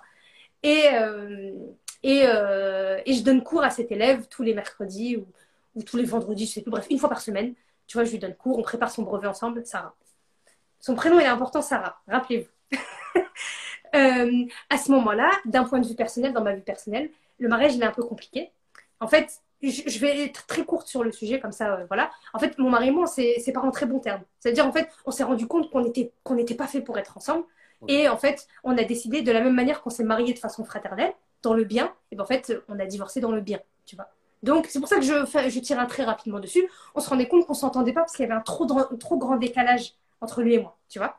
Souci. Et euh, comme elle le préserve, euh, on a décidé de, de, de mettre fin au mariage. Mais en fait, à ce moment-là, toute cette, euh, tout ce temps-là, je m'en rendais pas compte. J'étais, disons que j'étais malheureuse dans ma propre personne, je disais rien et j'encaissais, j'encaissais, j'encaissais, j'encaissais, j'encaissais. Et en fait, je me noyais dans mon travail, tu vois. Et euh, c'est pour ça qu'en fait, j'ai réussi à tenir deux jobs. Comme on dit, les, les workaholics? Voilà. J'étais, j'étais une workaholic, exactement. Euh, et donc, euh, à ce moment-là, je me rends pas compte en fait que je me noie pour oublier mes problèmes personnels. Et, euh, et du coup, en fait, le, le temps il passe. Ma collègue elle revient, donc c'est bon. Et là, à ce moment-là, en fait, c'est un moment où, tout est arrivé un petit peu en même temps. En fait, euh, je, me rends, compte- me que je suis pas épanouie dans mon job. C'est normal, j'aime pas ce que je fais. Ça me, ça, ça ça me blase, pour être honnête, j'ai pas choisi. Euh, en fait, pas de, je, je m'ennuyais en fait dans le travail. En fait, il y avait pas, il avait pas de, il avait pas de challenge intellectuel. Du coup, en fait, j'avais l'impression de, de, de m'éteindre à petit feu, parce qu'en fait, il y avait rien qui me challengeait intel- intellectuellement. Je connaissais la boîte par cœur. Vraiment, dans mon boulot, on m'appelait le disque dur. Genre, je connaissais les plaques d'immatriculation de tous les véhicules des techniciens, tu vois. Et en fait, il m'appelait le disque dur parce que je connaissais tout, les mails des gens, les numéros, etc. Et en fait, ça, ça, ça m'ennuyait. Là, c'est mettre, ça, c'est mettre un dauphin dans une piscine, quoi, en fin de compte. J'ai envie de dire. Très belle, très belle expression, machin. Oui, j'ai pas voulu utiliser un animal qui pourrait, euh, te- ça pourrait te manquer de respect, donc j'ai choisi un dauphin. Ouais, c'est très bien, Ah. très belle image. Exactement. C'est un dauphin dans une petite piscine, quoi. Il va s'ennuyer à un moment donné, quoi. Exactement. Et j'apprécie pas. Il y a beaucoup de choses qui, qui me plaisent pas dans le, dans le job, etc. Et euh, je sens qu'en fait, je me sous-estime, tu vois, dans ce job. Et euh, avec l'élève, ça se passe bien. Je, me, je découvre tout le monde des techniques d'apprentissage. Et à ce moment-là, je découvre aussi euh, Saïd Amzil et son programme WMA. Et je me dis, ah, c'est trop bien, purée, si je pouvais seulement mener à, à bien un projet comme ça, peut-être avec l'enseignement, parce que j'aime trop et tout ça. Et là, je commence à cogiter un petit peu sur euh, toutes ces histoires euh, d'entrepreneuriat et tout. Et je me lance, tu vois, je, je me lance dans un, dans un blog qui marche pas au début, tu vois. Et avec le recul, c'est normal. Mes articles, ils étaient trop académiques. On dirait qu'ils étaient faits pour moi. Genre, je me lisais moi-même, tu vois. Mais en fait, euh, c'est pour les autres que je fais les articles. Bref. À ce moment-là, donc en fait, c'est on est en 2019. Là, comme ça, vous avez un, une On chronologie. s'approche, on s'approche. S'approche de la fin. En 2019, donc en, en janvier, j'annonce à mon patron que je quitte le travail. Donc je lui demande Oh. une rupture conventionnelle, il accepte. À ce moment-là, mon mari et moi on divorce. Et euh, Le dauphin quitte coup, la piscine et rentre dans l'océan. Et en fait, je, lui, je, je, je décide de lui laisser l'appartement et de retourner vivre avec ma petite sœur qui habite, pas, qui habite dans la même ville. On est à Lille. Ok? La nomade En fait- repart. Voilà, je repars. J'ai pas, en fait, c'est comme si j'avais envie de me reconstruire une nouvelle vie. Donc, je pars juste avec mes vêtements. J'ai quelques cartons. Je lui laisse tout. Mais quand je te dis, je lui laisse tout, je vais laisser le frigo, le lit, je vais tout laisser. Et en fait, je suis partie. J'ai envie, de- j'ai- envie de dire quelque chose et tu me dis est-ce que c'est vrai ou pas? Vas-y, Ma petite, ma petite analyse. Vas-y, vas-y. Tu as bougé de partout. Ouais. tu as bougé de partout. Mm. Tu es allé de partout. Tu ne t'es Ouais. pas trompé. Le jour où on t'a enfermé et on t'a mis au pied du mur, tu t'es trouvé. Exactement, c'est exactement ça. Mais c'est, Exactement. mais c'est ce que tu es en train de dire depuis le début. Tu as bougé de partout en te disant j'ai une certaine liberté, donc euh, le monde, je peux faire ce que je veux. Mais le jour où on t'a dit attends, attends, attends, attends, mets-toi dans cette case et bouge pas. Ah non, moi, on me met pas dans une case. Je Eh ben, veux tu faire sais- ça. Et bah, t'es tu sais quoi Et bah, tu sais quoi C'est très juste ce que tu dis, parce que ma meilleure, ama- ma meilleure amie, elle m'a dit j'ai eu l'impression que pendant les 4 ans, tu t'es éteint. Tu vois Et vraiment, c'est vraiment ça. T'as été, le- t'as été comme Bon, excuse-moi d'utiliser des animaux, mais là, c'est un, c'est un imaginaire. Tu as été un phénix. Ouais, clairement, mais attends, c'est pas fini. Tu, es, tu es rené de tes. Tu, as, tu as survécu à tes, tes propres cendres. Comme elle t'a dit ton ami, tu t'es éteint pour. Exactement. Et en plus, tu sais je me rendais pas compte que le fait de, de- de me noyer dans le boulot, en fait, ça m'avait affecté au niveau de ma santé. Parce Mhm. qu'en fait, je commençais à avoir des vrais problèmes de santé. Genre, tu vois, le week-end, j'avais des points au cœur. Je suis partie voir un médecin, il m'a dit Vous allez tout de suite prendre des- deux semaines de vacances Ah oui. parce que c'est n'importe quoi ce que vous faites. Vous frôlez la crise cardiaque, tu vois. Wow. Donc, il m'a dit Vous arrêtez vos conneries et vous prenez du repos, tu vois. Parce que je prenais sur moi, je prenais sur moi. Et en fait, le boulot dans cette PME, il était très difficile parce que euh, je devais tout gérer. Je devais gérer les finances, je devais gérer les problèmes des techniciens, les clients et compagnie. Et en fait, euh, je prends, je prends, je prends. Et au bout d'un moment, bah voilà, tu vois. donc, Bref, donc, parti. je, je, je pars trois, trois mois après, à peu près, je pars. Euh, donc j'avais divorcé et je retourne chez ma, chez ma soeur. Euh, est né dans cet appartement, tu vois, avec lequel, dans lequel j'ai vécu chez ma soeur. Il faut savoir que je dormais sur le canapé, tu vois. Ça veut dire qu'en fait, Studies, il est né sur un canapé avec un ordi à 200 euros et j'avais un micro flingué, tu vois. Ça veut dire qu'en fait, en gros, pour les personnes qui ont des projets, n'attendez pas d'avoir le top pour vous lancer. En fait, des fois, c'est quand vous êtes au plus bas qu'il faut vous lancer parce que vous avancez avec l'énergie de la survie, en fait. Et, euh, en fait, j'ai lancé Studies. Toutes les personnes qui me connaissent depuis le début le savent. Voilà, le canapé. Tu vois, quelqu'un qui répond en commentaire le canapé. Tout le monde le voyait en live, tu vois. Tellement j'ai fait des lives dessus, tellement j'ai fait des vidéos, etc.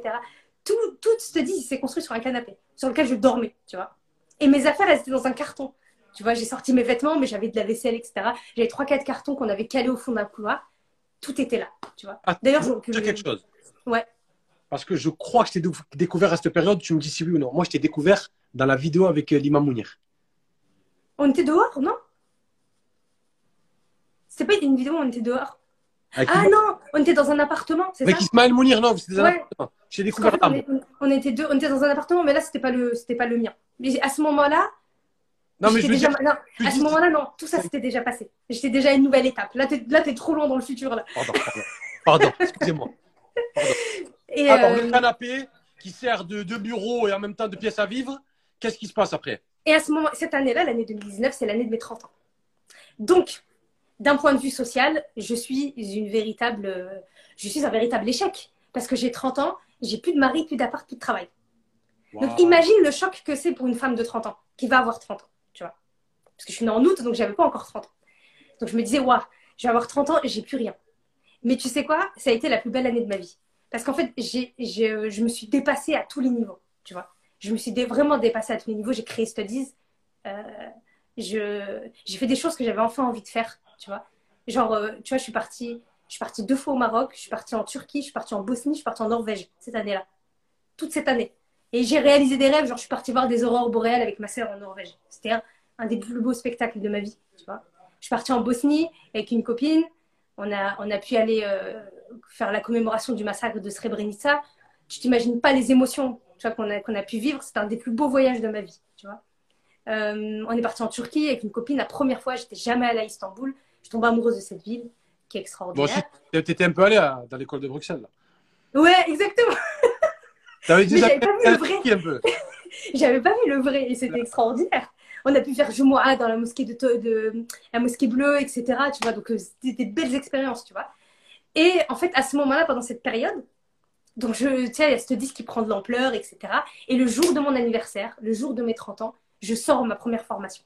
Et en fait, j'ai attendu cette date-là, donc le 25 août 2019, en fait, parce que je voulais m'offrir ce cadeau. En disant, regarde ce que tu t'offres, en fait. Tu sors ton, ton, ton premier programme. En fait, c'est un cadeau que tu t'offres, tu vois. Tu le fais pour toi avant de le faire pour les autres, tu vois. Et euh, à ce moment-là, chose importante, mon patron, il me harcelait pour que je revienne. Il me disait, c'est pas Disque possible. dur, le disque dur, reviens. Voilà. Il me dit, c'est pas possible, vous nous manquez trop. Alors, c'est un boulot dans lequel je pouvais garder mon foulard et je pouvais prier à l'heure parce que mon patron, c'était un musulman. Tu vois Donc, j'avais aucun problème niveau, tu vois, pratique, etc. etc. Et euh, il, me supplie de revenir, etc.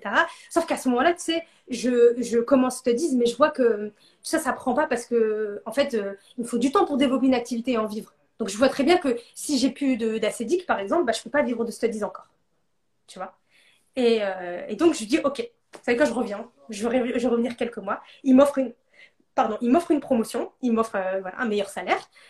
Et euh, je deviens la responsable administrative cette fois. Parce que la collègue en question, elle a, elle a son deuxième enfant. Donc, elle est obligée de repartir. tu vois. Donc, le 1er août 2019, je reviens au travail que j'ai quitté six mois avant. On a, on a offert un plus grand bassin au dauphin, là, cette fois-ci. Voilà, exactement. Multiplié par Et- 5, 6, 10. Même pas. Même pas. Tu sais, moi, Ah, franchement, par rapport à ce qu'on m'a rajouté dans mon salaire, franchement, on m'a rajouté genre un centimètre d'eau, tu vois. Non, Et moi, j'étais là, trop bien, un peu d'eau en plus. un peu tu vois. plus. Et donc, euh, je reviens au boulot, sauf que tu vois, maintenant, je suis le bras droit de mon patron, je- limite, je suis la numéro 2. Je gère toute la PME euh, quasiment euh, à moi toute seule. Bien évidemment, ça va me causer des problèmes de santé. Euh, parce que je prends sur moi et je me dis, OK, je vais, ce que je vais faire, c'est que j'ai le boulot là, mais en fait, Studies, ça, devient une priorité. Et en fait, pour raconter l'histoire de Studies, j'avais pas de nom avant à donner à Studies. Je savais pas quoi, comment l'appeler, etc.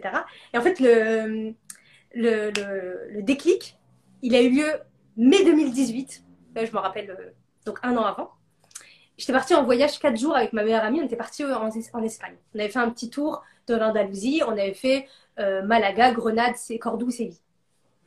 Et en fait, un jour, j'étais dans le, on était dans le car entre Grenade et Cordoue, je crois, un truc comme ça. Et donc en fait, je suis comme ça, tu sais, je suis euh, sur le côté, je regarde le paysage très beau d'Andalousie. Ma meilleure amie, je me rappelle comme si c'était hier, elle était en train de regarder la Casa des Papel sur son téléphone, tu vois. Et moi, je regarde et je sais pas j'aime bien, j'aime bien comment tu nous peins le, le- T'as vu? Tu nous peins le paysage comme ça. le paysage, j'étais comme ça, et je, et je réfléchissais à ce projet. Je me disais, quel nom je pourrais lui donner, etc. Je- Et tout à coup, je sais pas ce qui s'est passé. Subhanallah, il y a, il y a le mot studies qui m'est venu à l'esprit. Et là, je sais pas ce qui s'est passé. J'ai pris mon carnet, j'avais un carnet à moitié arraché, je l'ai pris, j'ai commencé à noter. J'ai dit, c'est bon, j'ai le nom. Et je- là, j'écris stud-is. Donc en fait, c'est un jeu de mots avec studies en anglais. Et is en anglais, E-A-S-E, c'est la facilité. Les études faciles. Je me dis, C'est le bon, l'ai. de Samira. Même pas, je me même pas venu à l'esprit ça. C'est vraiment le mot étude, tu vois, studies. Et là, je me dis, c'est bon, je l'ai, tu vois. Et donc, en fait, studies naît quelques mois après sur Instagram et compagnie, bref. Euh, donc, on, en- on est en, on est en août 2019, je reviens au boulot, j'ai ma formation qui sort, et un mois après, donc tu vois, je suis pas très connue sur Instagram, donc je vends deux, trois formations, pas plus. te souviens qu'il y a deux ans, je t'avais envoyé un message Oui, j'aime voir mes frères et sœurs euh, Euh, réussi. Non, non, non, non, non, non, non, il y a deux ans, avant que je fasse tout ça. Et je m'avais marqué parce que tu m'avais dit merci beaucoup, frérot. C'est vrai? Ouais. je me souviens très. Je t'avais envoyé un message, j'avais vu ce que tu avais fait avec l'imam euh, Ismaël Mounir. Ouais. J'ai vu un peu ton Instagram, c'était tes débuts.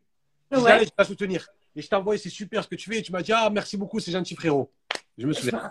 Ah bah, tu vois, subhanallah, quelle belle mémoire. Moi, je me rappelle. Euh, tu vois, donc. tu Mais on vois, le mettra pas dans le film, ça t'inquiète pas, continue. Euh, c'est l'arrivée du frérot, on va l'appeler le frérot. Le frérot, ouais, voilà, l'épisode. Euh, du coup, en septembre, en fait, un mois après, tu vois, j'avais vendu deux, trois programmes. C'était un petit programme à 47 euros. Je venais de démarrer, tout ça, personne ne me connaissait. Et là, la première vidéo avec Ismaël Mounir, elle, euh, elle sort. Et en fait, il faut savoir une chose avec Ismaël Mounir. En fait, lui et sa femme, je les connais depuis longtemps. Tu vois, en fait, je les connais depuis, ça faisait, quand on a sorti cette vidéo, ça faisait euh, six ans qu'on se connaissait déjà, tu vois. Et regarde, subhanallah, quand tu fais un truc, Allah, il, te dit, t'inquiète pas, il y a un moment où tu vas avoir le retour de manivelle, tu vois. Et en fait, quand ils avaient commencé l'Institut Amine, je les avais aidés sur leur page Facebook, j'étais leur community manager, je faisais des posts, etc. gratuitement. Tu vois, je leur, je leur avais donné un coup de main. Tu Et vois C'est quand, c'est quand que tu dors? Non, mais attends, à ce moment-là, j'étais au chômage. Là, c'est ce que t'as Et fait. tu sais quoi? Aïcha, que je connaissais bien, elle m'avait demandé euh, voilà, si je pouvais l'aider euh, à, à poster deux, trois posts, parce qu'à ce moment-là, ils étaient qu'à deux, ils géraient tout ensemble et tout. Et je dis, ouais, bien sûr, avec plaisir. Et les gens, ils aimaient bien sur Facebook et tout. Et à un moment, j'ai repris le travail, donc c'était plus possible de continuer. Et regarde le retour de Manivelle. En fait, ils ont vu tout ce que j'ai fait pour eux. Du coup, ils se sont dit, il faut qu'on lui fa- faut qu'on l'aide et qu'on lui donne un coup de pouce. Et en fait, on sort cette vidéo. En fait, ils veulent me mettre en avant. comme tu fais C'est actuellement. cette vidéo qui a vraiment déclenché Cette tout. vidéo, elle a, elle a, en fait, elle a propulsé le programme Elle a et euh, c'était découvert. Voilà, exactement. Là, à ce moment-là, voilà, je reçois plein de trucs. Et je me rappellerai toute ma vie, j'étais au bureau, j'étais dans mon bureau en train de régler des problèmes de comptabilité. Et je voyais ping, ping, ping, tu vois, genre les gens qui s'abonnaient, qui m'envoyaient des messages, etc. Tu vois. Oui, parce qu'à cette période-là, je travaillais la journée et je travaillais sur Studies le soir. Tu vois. Donc, en fait, j'étais salariée et j'avais Studies le soir. Tu dis, c'est vraiment, ton petit bébé. Voilà, tout ça sur un canapé, n'oubliez pas. Donc je continue, etc. Et, euh, et arrive de l'année 2020. Donc là, on commence à revenir, on se rapprocher du présent. Janvier 2020, mes parents déménagent. On quitte l'appartement dans lequel on a vécu 30 ans. T'imagines? Waouh. Parce qu'en fait, le, bâtiment, il va être détruit par les, par les HLM. Et euh, donc, en fait, ils proposent un autre logement à mes parents. Et cette année-là, donc en fait, euh, ce, ce mois-là, mes parents déménagent. Donc forcément, on est là pour les aider. Et, euh, et en fait, subhanallah, Dieu, des fois, il donne une énergie, tu comprends pas ce qui t'arrive. En fait, pendant un mois, toute cette période-là, ce que je faisais, c'est que je, je travaillais la journée. J'achetais des meubles à Ikea le soir, en fin de journée, après le boulot. Je faisais une heure de route pour aller chez mes parents. Je montais les meubles et je rentrais chez moi et je faisais une heure de mind mapping. Tu vois? Une heure, une heure.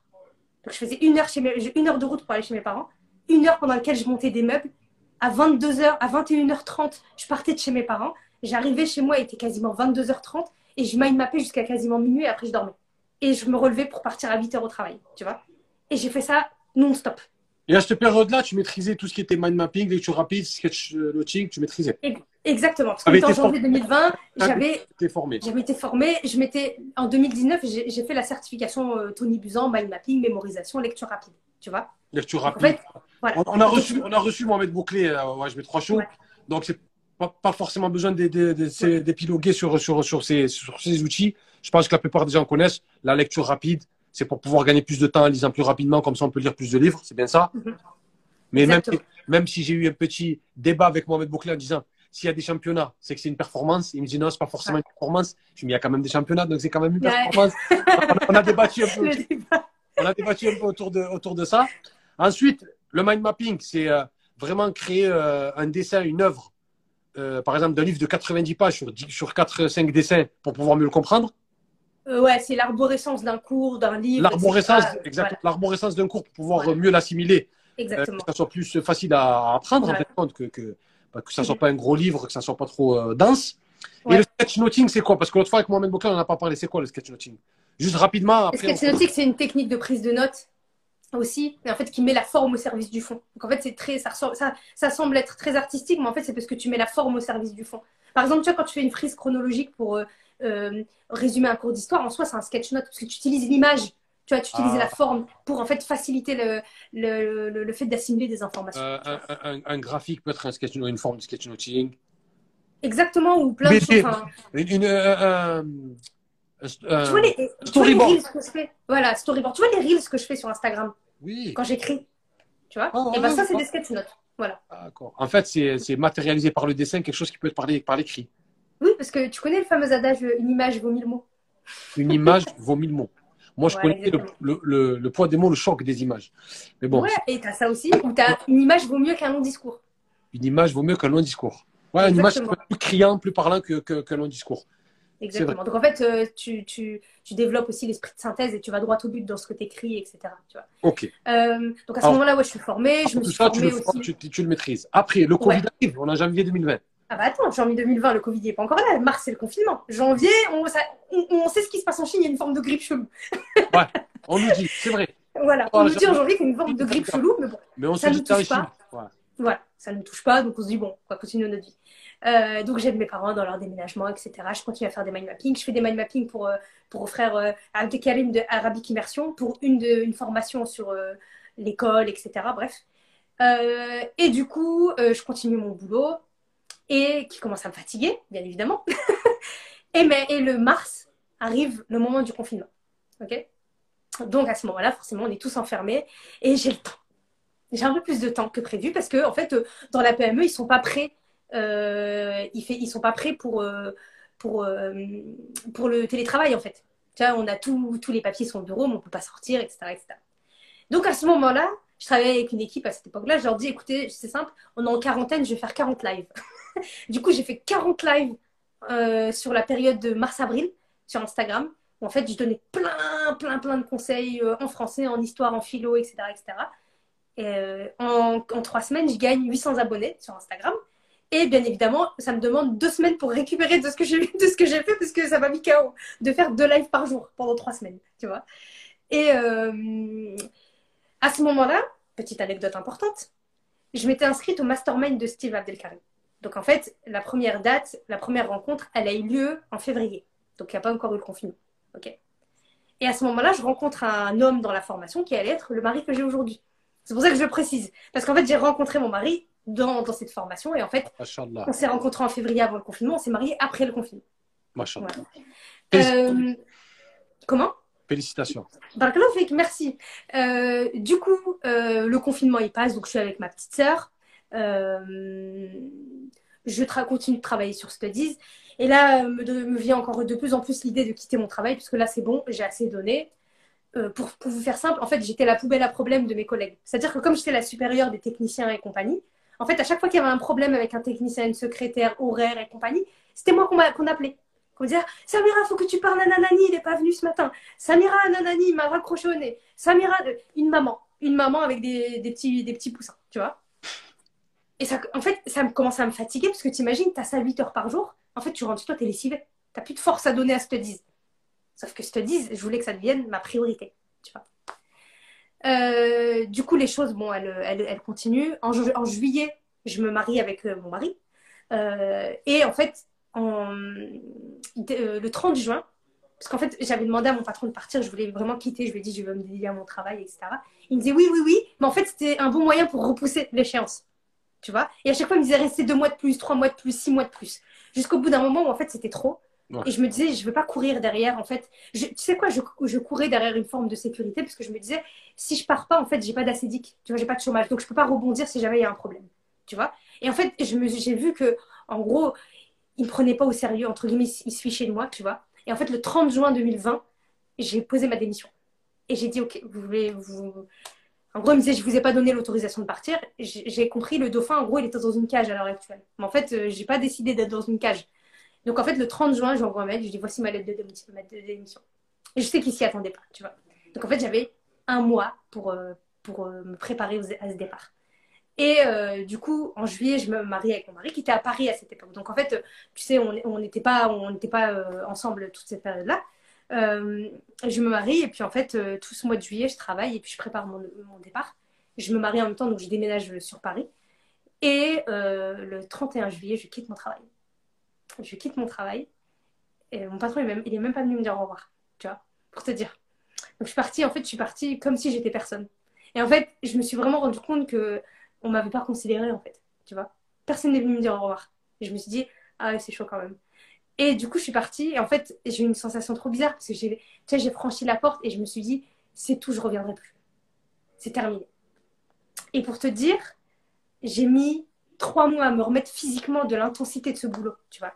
Parce qu'en fait, en même temps, j'avais des déplacements à Paris. Je faisais des Lille-Paris des fois, Lille-Reims, parce qu'on avait une agence à Reims. J'allais rencontrer des, des, je sais pas moi, des, responsables de, de, de, clients, ce genre de choses. Donc j'avais beaucoup de déplacements professionnels, j'avais beaucoup dormi dans des hôtels, etc. Et, euh, et en fait, j'étais, fatiguée.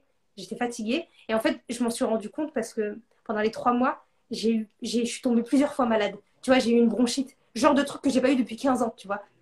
Donc tu sens qu'en fait, tu es tellement affaibli, toutes les maladies, c'est les portes ouvertes, tu vois.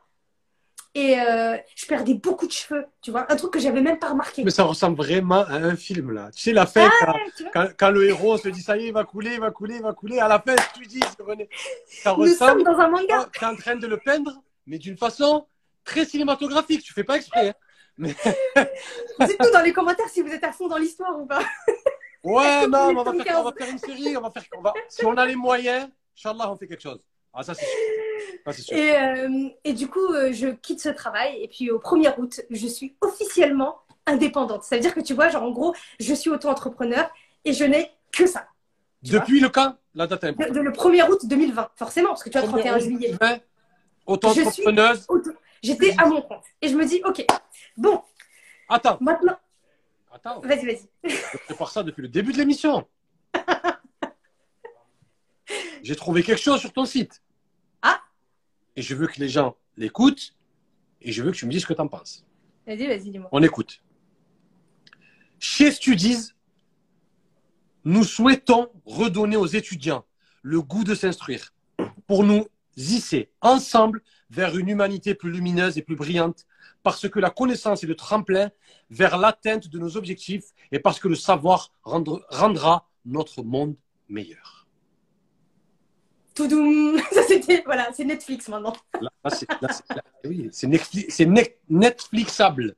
C'est Netflixable, ouais, exactement. Non mais, Mais c'est ça- ça sort c'est magnifique, ça sort d'où ça? Euh, en fait, tu vois, euh, quand j'ai vraiment eu le déclic, quand, euh, quand je suis partie dans un musée à Istanbul, il y a un musée, en fait, au niveau du jardin Gülhane, je crois que ça se prononce comme ça. Désolée si je l'ai mal prononcé, à côté du palais de Topkapi. Et en fait, il y a un petit musée qui est quasiment pas visité. D'ailleurs, quand on est parti, on était trois, tu vois. Et en fait, c'est le musée, euh, c'est le musée des, sciences, civilisation de, enfin, le musée des sciences de la civilisation islamique. Toutes les découvertes scientifiques qui ont été faites par les, par les musulmans, tu vois. Et moi, cette période, elle me fascine. Elle me fascine parce qu'en fait, je suis fascinée de savoir que les gens qui nous ont précédés dans, la, dans notre civilisation islamique, c'était des gens qui faisaient, qui étaient passionnés par ce qui, par l'altérité, par l'autre, par ce qu'il y avait autour d'eux, par ce qu'il y avait au-dessus d'eux, par ce qu'il y avait à l'intérieur d'eux, tu vois, le corps humain, l'astrophysique, etc., la philosophie, tout. Et en fait, je me suis dit, mais ça devait être une période tellement riche, tu vois. Et pour moi, d'ailleurs, un des livres qui m'a marqué dans le top 5, tu vas comprendre pourquoi c'est celui-là, je le dis pas maintenant, ok? Et en fait, euh, je suis fascinée et en fait, je suis triste parce qu'aujourd'hui, on ne lit plus dans la communauté, on ne s'intéresse plus à rien. J'ai dit on, c'est très généraliste, mais vous avez compris ce que je voulais dire, hein, bien On évidemment. comprend tout à fait, c'est Euh, c'est- sociétal, c'est notre époque, je comprends. C'est ça, exactement. Et en fait, moi, ça me révolte. Vraiment, ça me révolte. C'est- même pas ça me rend triste. C'est vraiment, ça me révolte. A, je vois des feux, il y a du feu en moi, tu vois. Je peux pas imaginer qu'en fait, on soit la communauté de Iqra et qu'on n'ouvre pas des livres, tu vois. Et quand j'ai des étudiants de 15 ans et qui me disent je lis pas, ça m'énerve, tu vois. Vraiment, ça m'énerve au, plus haut- au plus haut point, tu vois.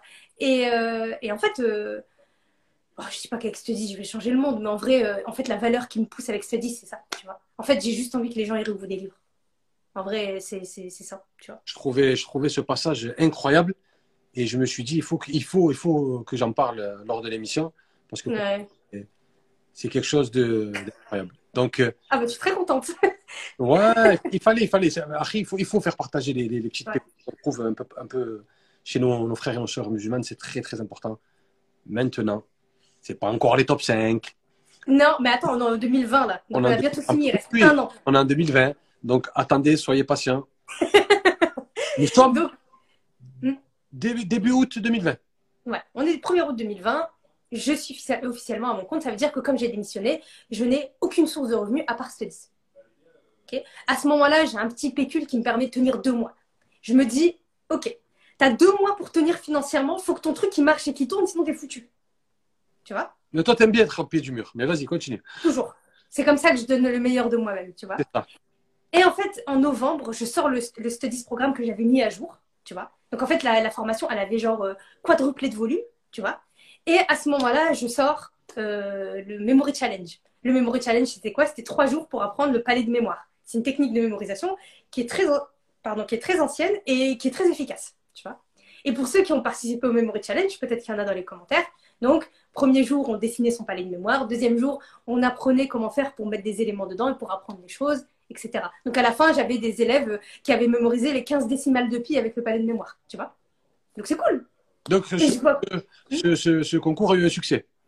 Ouais, ce, petit, euh, ce petit challenge, il a eu beaucoup de succès, euh, succès, pardon. Il y a 1500 personnes qui ont participé. Tu vois C'est je- génial. Ouais. Donc, je vois l'engouement et tout, ça me fait trop plaisir et tout ça. Et juste après, il y avait le lancement du Studies Programme. OK? Euh, Donc, pendant 10 jours, je me donne à fond, on tout, j'avais tout bien préparé, etc. Et, alhamdoulilah, ça me donne. euh, ce, ce lancement, c'est une réussite, c'est le meilleur lancement que j'ai fait depuis le début de Studies. Comme quoi, le fait d'avoir donné mon énergie dans ça, malgré la fatigue et tout, ça, ça a tenu, j'ai tenu le coup, même si j'étais tout le temps malade, j'étais tout le temps fatiguée, tu vois. Mais je me dis, ok, c'est bon, je tiens le coup, on est en novembre, on est en décembre, ça se passe bien, alhamdoulilah. On arrive en janvier, nouvelle année 2021. On arrive en 2021, la dernière année. Et euh, je me dis, euh, En fait, on me fait une demande de plus en plus souvent, on me demande d'accompagner des gens. Tu vois? Mais le truc, c'est que moi, j'aime pas l'idée de coaching parce que je suis pas coach. Tu vois? Par contre, je sais que développer une, méthode de travail, c'est une habitude que l'on crée. Et qui dit habitude, de, qui dit temps. Ça veut dire que ça demande du temps de, développer une bonne méthode de travail. Donc, en fait, j'essaye. Euh, j'essaye et je me dis, bah voilà, j'accompagne deux, trois personnes. J'accompagne une personne pendant un mois au début. Donc, c'est une personne, elle décide de me faire confiance, je lui fais un petit tarif et tout ça. Et puis, euh, elle me dit, je dois passer un MBA. Donc, c'était une maman. Donc, les MBA, c'est les Master of Business Administration. Donc, c'est niveau Bac plus 5. Elle le passe en ligne. Elle me dit, j'ai à peu près 3-4 euh, mois pour le passer. En un mois, on fait 70% de son master. Et je me dis, il y a un truc là, tu vois. Et je vois que ça prend. Et là, je commence à avoir d'autres élèves. Donc, j'ai une élève en septième année de médecine qui habite en Allemagne. À distance, toujours en Zoom? Toujours à distance. Comme la fille que tu as en ce moment qui, est, qui prépare concours de l'ENA. Exactement. Tous à distance, exactement. Euh, j'ai une élève, euh, j'ai une élève de cinquième. Euh, l'élève de l'étudiante en médecine, elle, elle, elle, lit 11 livres en deux mois. Vraiment, septième année de médecine, ophtalmologie. Elle me dit, je lis enfin mes revues scientifiques que je lisais jamais. Elle était hyper heureuse. L'élève de cinquième, elle, elle, lisait jamais. Et sa mère, elle me dit tout, elle se met à lire maintenant. Elle a lu 10 livres en deux mois, dont un en anglais alors qu'elle est en cinquième, tu vois. Vraiment, elle m'a épatée. Et je vois que, tu vois, il commence à avoir un petit engouement pour les accompagnements. Et je me dis, bah tiens, ça marche bien. Donc, je vais commencer à continuer à prendre quelques petits élèves, tu vois. Et à côté, bah voilà, je développe euh, des programmes. Et en 2021, je décide de créer trois formations supplémentaires. Le challenge lecture rapide, la formation de Sketchnote et Studies Digital. Qu'est-ce que je fais? C'est un truc, on m'a dit, t'es folle de faire ça. En fait, les trois programmes, tu vois, les personnes qui ont pris le Studies programme et qui m'ont fait confiance depuis le début, en fait, je leur offre les trois programmes. Ça veut dire je m'assois sur quasiment 100 000 euros de chiffre d'affaires, tu vois.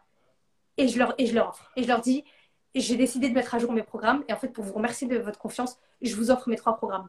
C'est gratuit. Je vous les offre, tu vois. Et on m'a dit, t'es folle. Parce qu'en fait, tout ça, c'était la possibilité de vendre du programme supplémentaire. J'ai tout offert, tu vois.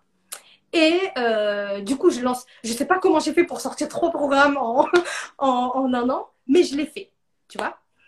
Et euh, qu'est-ce que j'allais dire? Euh, Donc l'année elle passe, je fais mes programmes, etc. Et puis avec mon mari, on ressent vraiment l'importance de prendre des congés parce que depuis qu'on est mariés, on a quasiment pas pris de vacances, tu vois. Et donc forcément avec tu sais le Covid, etc. Il n'y a pas beaucoup de destinations où il n'y a pas tu sais, de quarantaine ou ce genre de choses. Et on décide d'aller à Dubaï en vacances en juillet. Je suis pas, c'est pas ma destination préférée.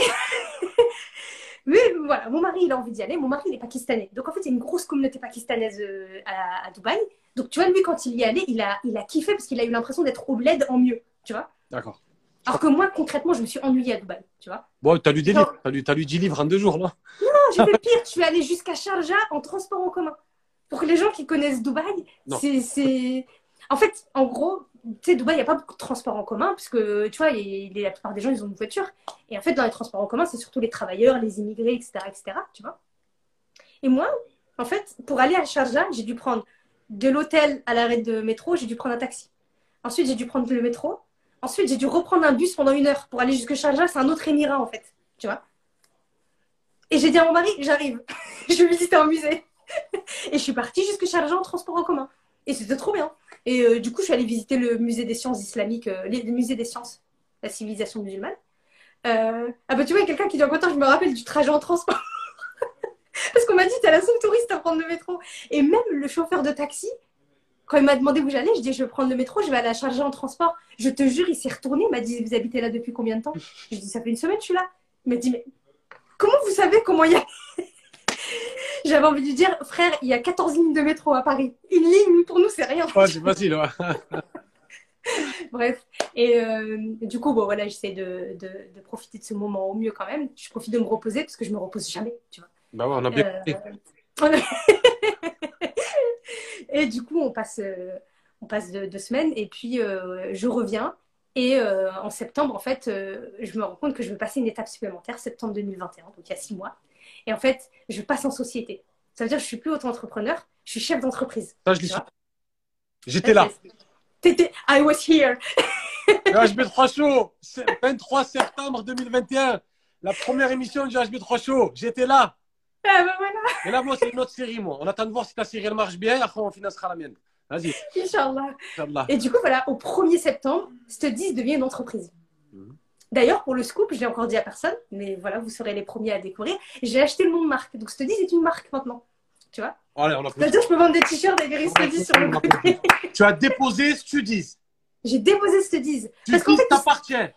Studies m'appartient maintenant. Tu sais pourquoi stop, stop. Non, non, non, non, non, non, non, non, non, non, non, non, non, non. Non, non. Allez, faites, mettez des Non, emojis laisse-moi prendre la euh, parole. Là, là. En, en commentaire. Je vous dis 24 sur 24 dans, dans, mes, dans mes vidéos de motivation, nous ne possédons rien, les musulmans de France. On aime travailler, mais on ne possède rien. Elle possède le nom Studies. Je Si elle le veut faire un bâtiment, un hôtel Studies, elle le fait. Elle veut faire une école Studies, elle le fait. Elle veut faire un hôpital Studies, elle le fait. Elle possède le nom. Voilà, je possède le nom. Ah, tu, possède des choses. C'est très important.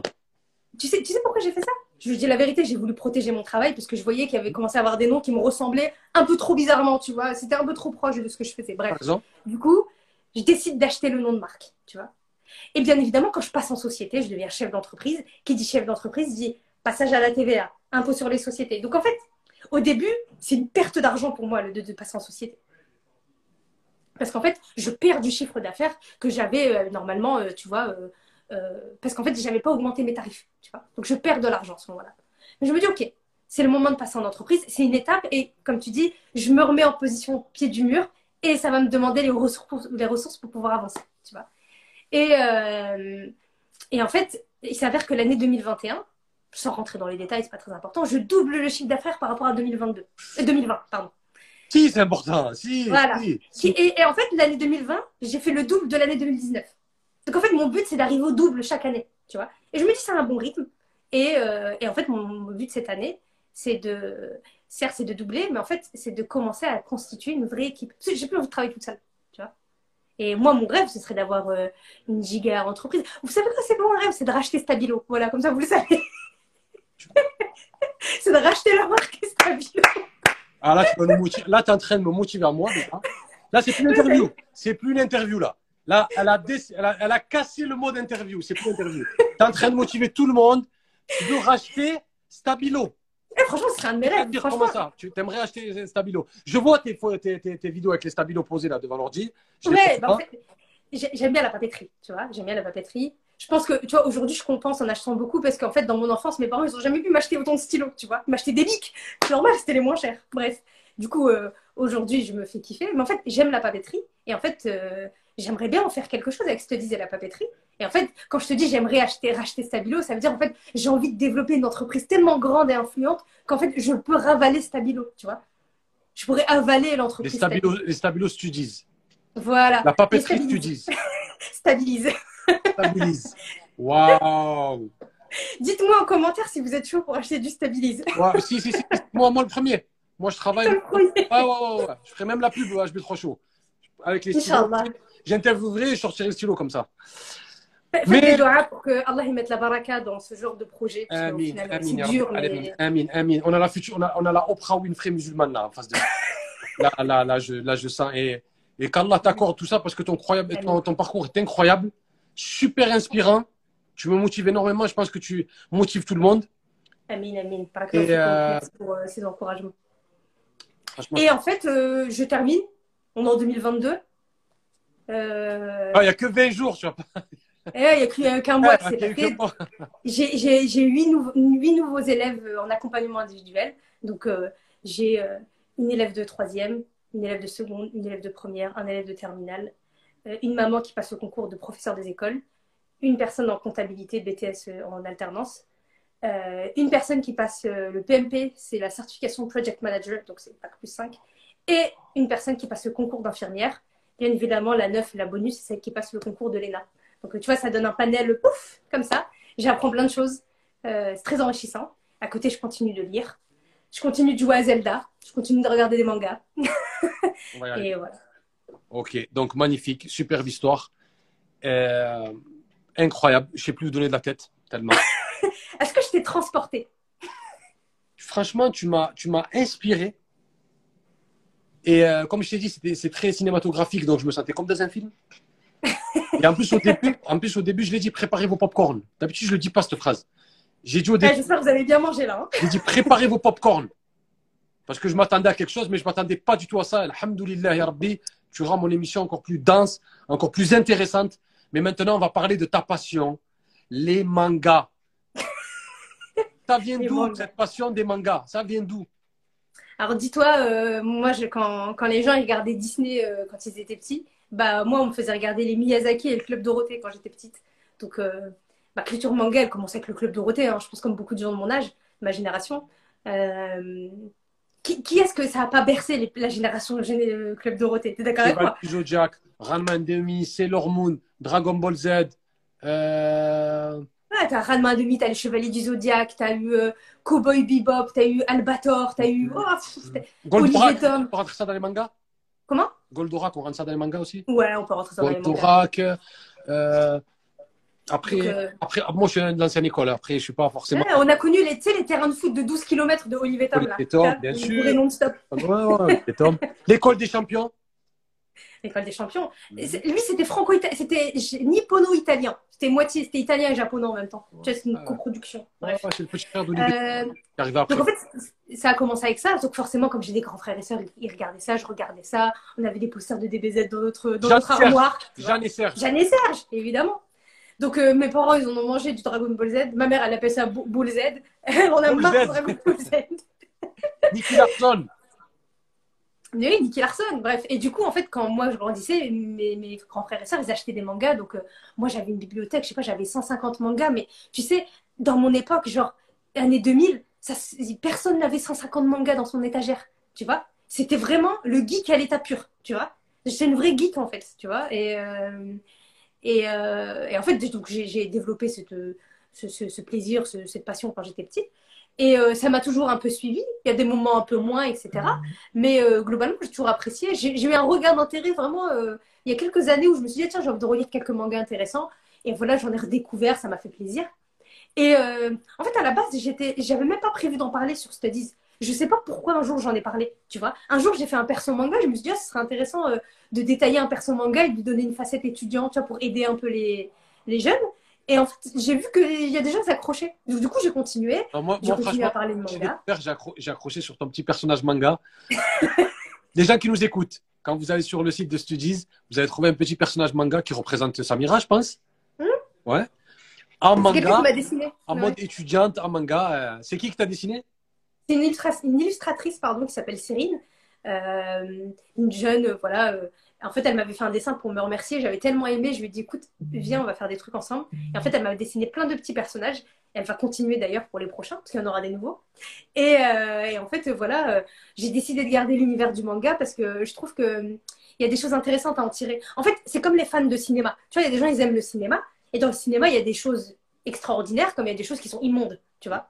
C'est un peu la même chose dans les mangas. Donc, euh, la génération d'aujourd'hui, elle est plus proche des mangas que nous avant. Et tu as beaucoup de parents qui connaissent pas beaucoup et qui veulent savoir, euh, voilà, est-ce que je peux faire lire des mangas à mes enfants et tout ça. Mais en fait, c'est comme le cinéma. Par exemple, si tu veux que ton, film, il- ton enfant regarde des bons films, bah, tu lui fais pas regarder des films de moins de 18 ans, tu vois. Euh, de, tu vois, de, interdit au moins de 18 ans, pardon. Bien sûr. hein. Enfin, ce genre de choses. Donc, tu vois, il y a plein de bonnes choses à, à apprendre et je pense que Il y en a pour tout le monde, Euh, quoi. Ouais, exactement, il y en a pour tout le monde. Et tu vois, même d'un point de vue, entre guillemets, développement personnel, tu vois, je trouve que le, le, le, parcours des personnages de shonen, donc les shonen, c'est les mangas qui sont destinés principalement aux garçons, en fait, c'est le parcours de n'importe quel, euh, quel ado. Je te donne un exemple. hein, euh, euh, tu vois, Naruto. Tout le monde connaît Naruto. Tu vois, donc en fait, Naruto, c'est le personnage typique de shonen. Il est jeune, il est un peu fou, voilà, il est impulsif, il est immature, il a un pouvoir impressionnant en lui, mais il n'est pas au courant, il doit apprendre à le développer. Il, va tomber sur des incroyable qui est enfoui en lui. Voilà. Ça, ça aide au développement personnel pour que la personne se retrouve. Ouais, je vois. ouais. Il, va, il va se retrouver face à des mentors, il va se, se retrouver face à des ennemis qui sont plus puissants que lui, Des qui vont lui épreuves. demander de se remettre en question, progresser, se, tu vois, se regarder dans un miroir, l'esprit d'équipe, avoir des gens avec qui tu t'entends. En fait, quand tu dis ça avec des ados, ils comprennent tout de suite. Et je leur dis, mais en fait, c'est- c'est ton parcours de vie, il va être pareil, tu vois. Il y a des moments où tu vas avoir des moins bonnes notes, il y a des moments où ça va être plus dur. Est-ce que tu vas relâcher? Pourtant, tu as ton potentiel, faut continuer à l'exploiter. Alors, on fait quoi si tu dis un film ou un manga? Ah, je préfère un manga pour le coup. ah, je préfère un manga. Ah, parce que là, tu as, redistribué les cartes, là. Ouais, t'as vu, t'as vu. Euh. Donc euh, voilà, mon- euh, la passion pour les mangas, elle vient de, elle vient de là. D'accord. Alors, une petite. Parce que. Bon, là, si je, si je, si je rajoute ça dans, ton- dans- dans- dans ton CV, ils vont dire, mais elle fait tout, elle. Hein? Il y a du podcasting aussi. Oui, j'ai un podcast qui s'appelle Cerf-Volant. Donc, c'est un jeu de mots entre un cerveau lent et cerf-volant. tu vois. Ok.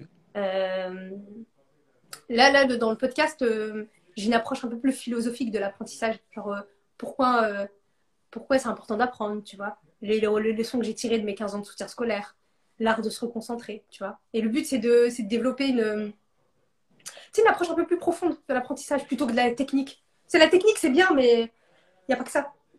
Pardon. Tu vois, donc, euh, désir de faire un podcast comment? Pourquoi tu as eu ce désir de vouloir faire un podcast? Euh, j'avais envie de changer du format des réseaux sociaux, tu vois, euh, type post, story, etc. Parce que c'est des formats courts. Et des fois, les formats courts, ils se prêtent pas euh, à des choses plus profondes, tu vois. Tu peux pas développer des notions en 30 secondes, c'est pas possible. Voilà l'essentiel, très vite. ouais. Ouais. Au bout d'un moment, tu vois, c'est bon, quoi. Des fois, on a envie de creuser, tu vois. Et je me Sure. dis, le podcast et les vidéos YouTube, c'est l'essentiel, pour- c'est c'est l'idéal pour ça, tu vois. Donc, euh, donc euh, voilà pourquoi j'ai décidé de me lancer dans les- podcasts. Puis voilà, ça prend, ça prend un certain ampleur aussi, les podcasts, tu vois. Donc, euh, c'est l'occasion, c'est plus facile à écouter. Tu peux écouter en faisant la vaisselle, tu peux écouter en, en allant au boulot, à l'école, tu vois. Donc, euh, le fait Donc, on va soit- sur, sur ta bio Insta et on découvre tes. C'est sur... ça, exactement. Euh, BioAsta, vous avez eu le podcast Cerf-Volant. Exactement. De toute façon, l'image sur Apple Podcast, Spotify et tout, c'est moi. C'est mon, mon petit dessin. C'est ton Tu peux petit- pas me rater. Voilà, on ne peut pas, on peut pas le rater. Alors, on va commencer les fameux top 5. Oui, je les ai notés. J'espère que tout le monde est prêt. Allez. Donne-moi le top 5 des livres qui t'ont le plus influencé dans ton métier. Alors, dans mon métier, il y a une tête bien faite, c'est de Tony Buzan. Une Donc, tête euh, bien une- faite de Tony Buzan. Une tête bien faite, exactement. Donc, Tony Buzan, c'est le mec qui a vraiment théorisé le mind mapping tel qu'on le connaît aujourd'hui, qui a créé toutes ces certifications et compagnie. Euh, il a entraîné des équipes, des sportifs, etc. Bref. Et il a écrit un livre qui s'appelle Une tête bien faite il y a des années. Et euh, il est génial. Il parle de lecture rapide, d'apprentissage, de mémorisation, etc. Il regroupe un petit peu tout ce que tout ce qu'on tout ce qu'on peut proposer en méthode de travail. Il est très très bien pour commencer un peu dans le domaine des techniques d'apprentissage. Numéro 2, Numéro 2, j'ai mis euh, Deep Work. Donc euh, Deep, D-E-E-P, Deep, et Work, donc Work, ça veut dire travail profond en anglais. C'est un best-seller dans le domaine de la concentration où en fait le- l'auteur il explique comment tu fais pour, euh, pour euh, réapprendre à te concentrer pour fournir du travail de qualité, tu vois. Et euh, c'est très profond ce qu'il dit. Euh, et c'est très intéressant, surtout dans le monde d'aujourd'hui où en fait on a tendance à faire du travail vite fait, sans cesse interrompu par les réseaux, les notifications. Et en fait, il, il appelle à, ref- à se reconcentrer sur son travail pour mener du travail profond et de qualité. d'accord. Numéro 3, Numéro 3, j'ai mis Show Your Work. Donc, ça veut dire montrer votre travail en anglais. C'est un petit livre, il ne fait pas de mine, il fait peut-être 120 pages. Mais en fait, il m'a.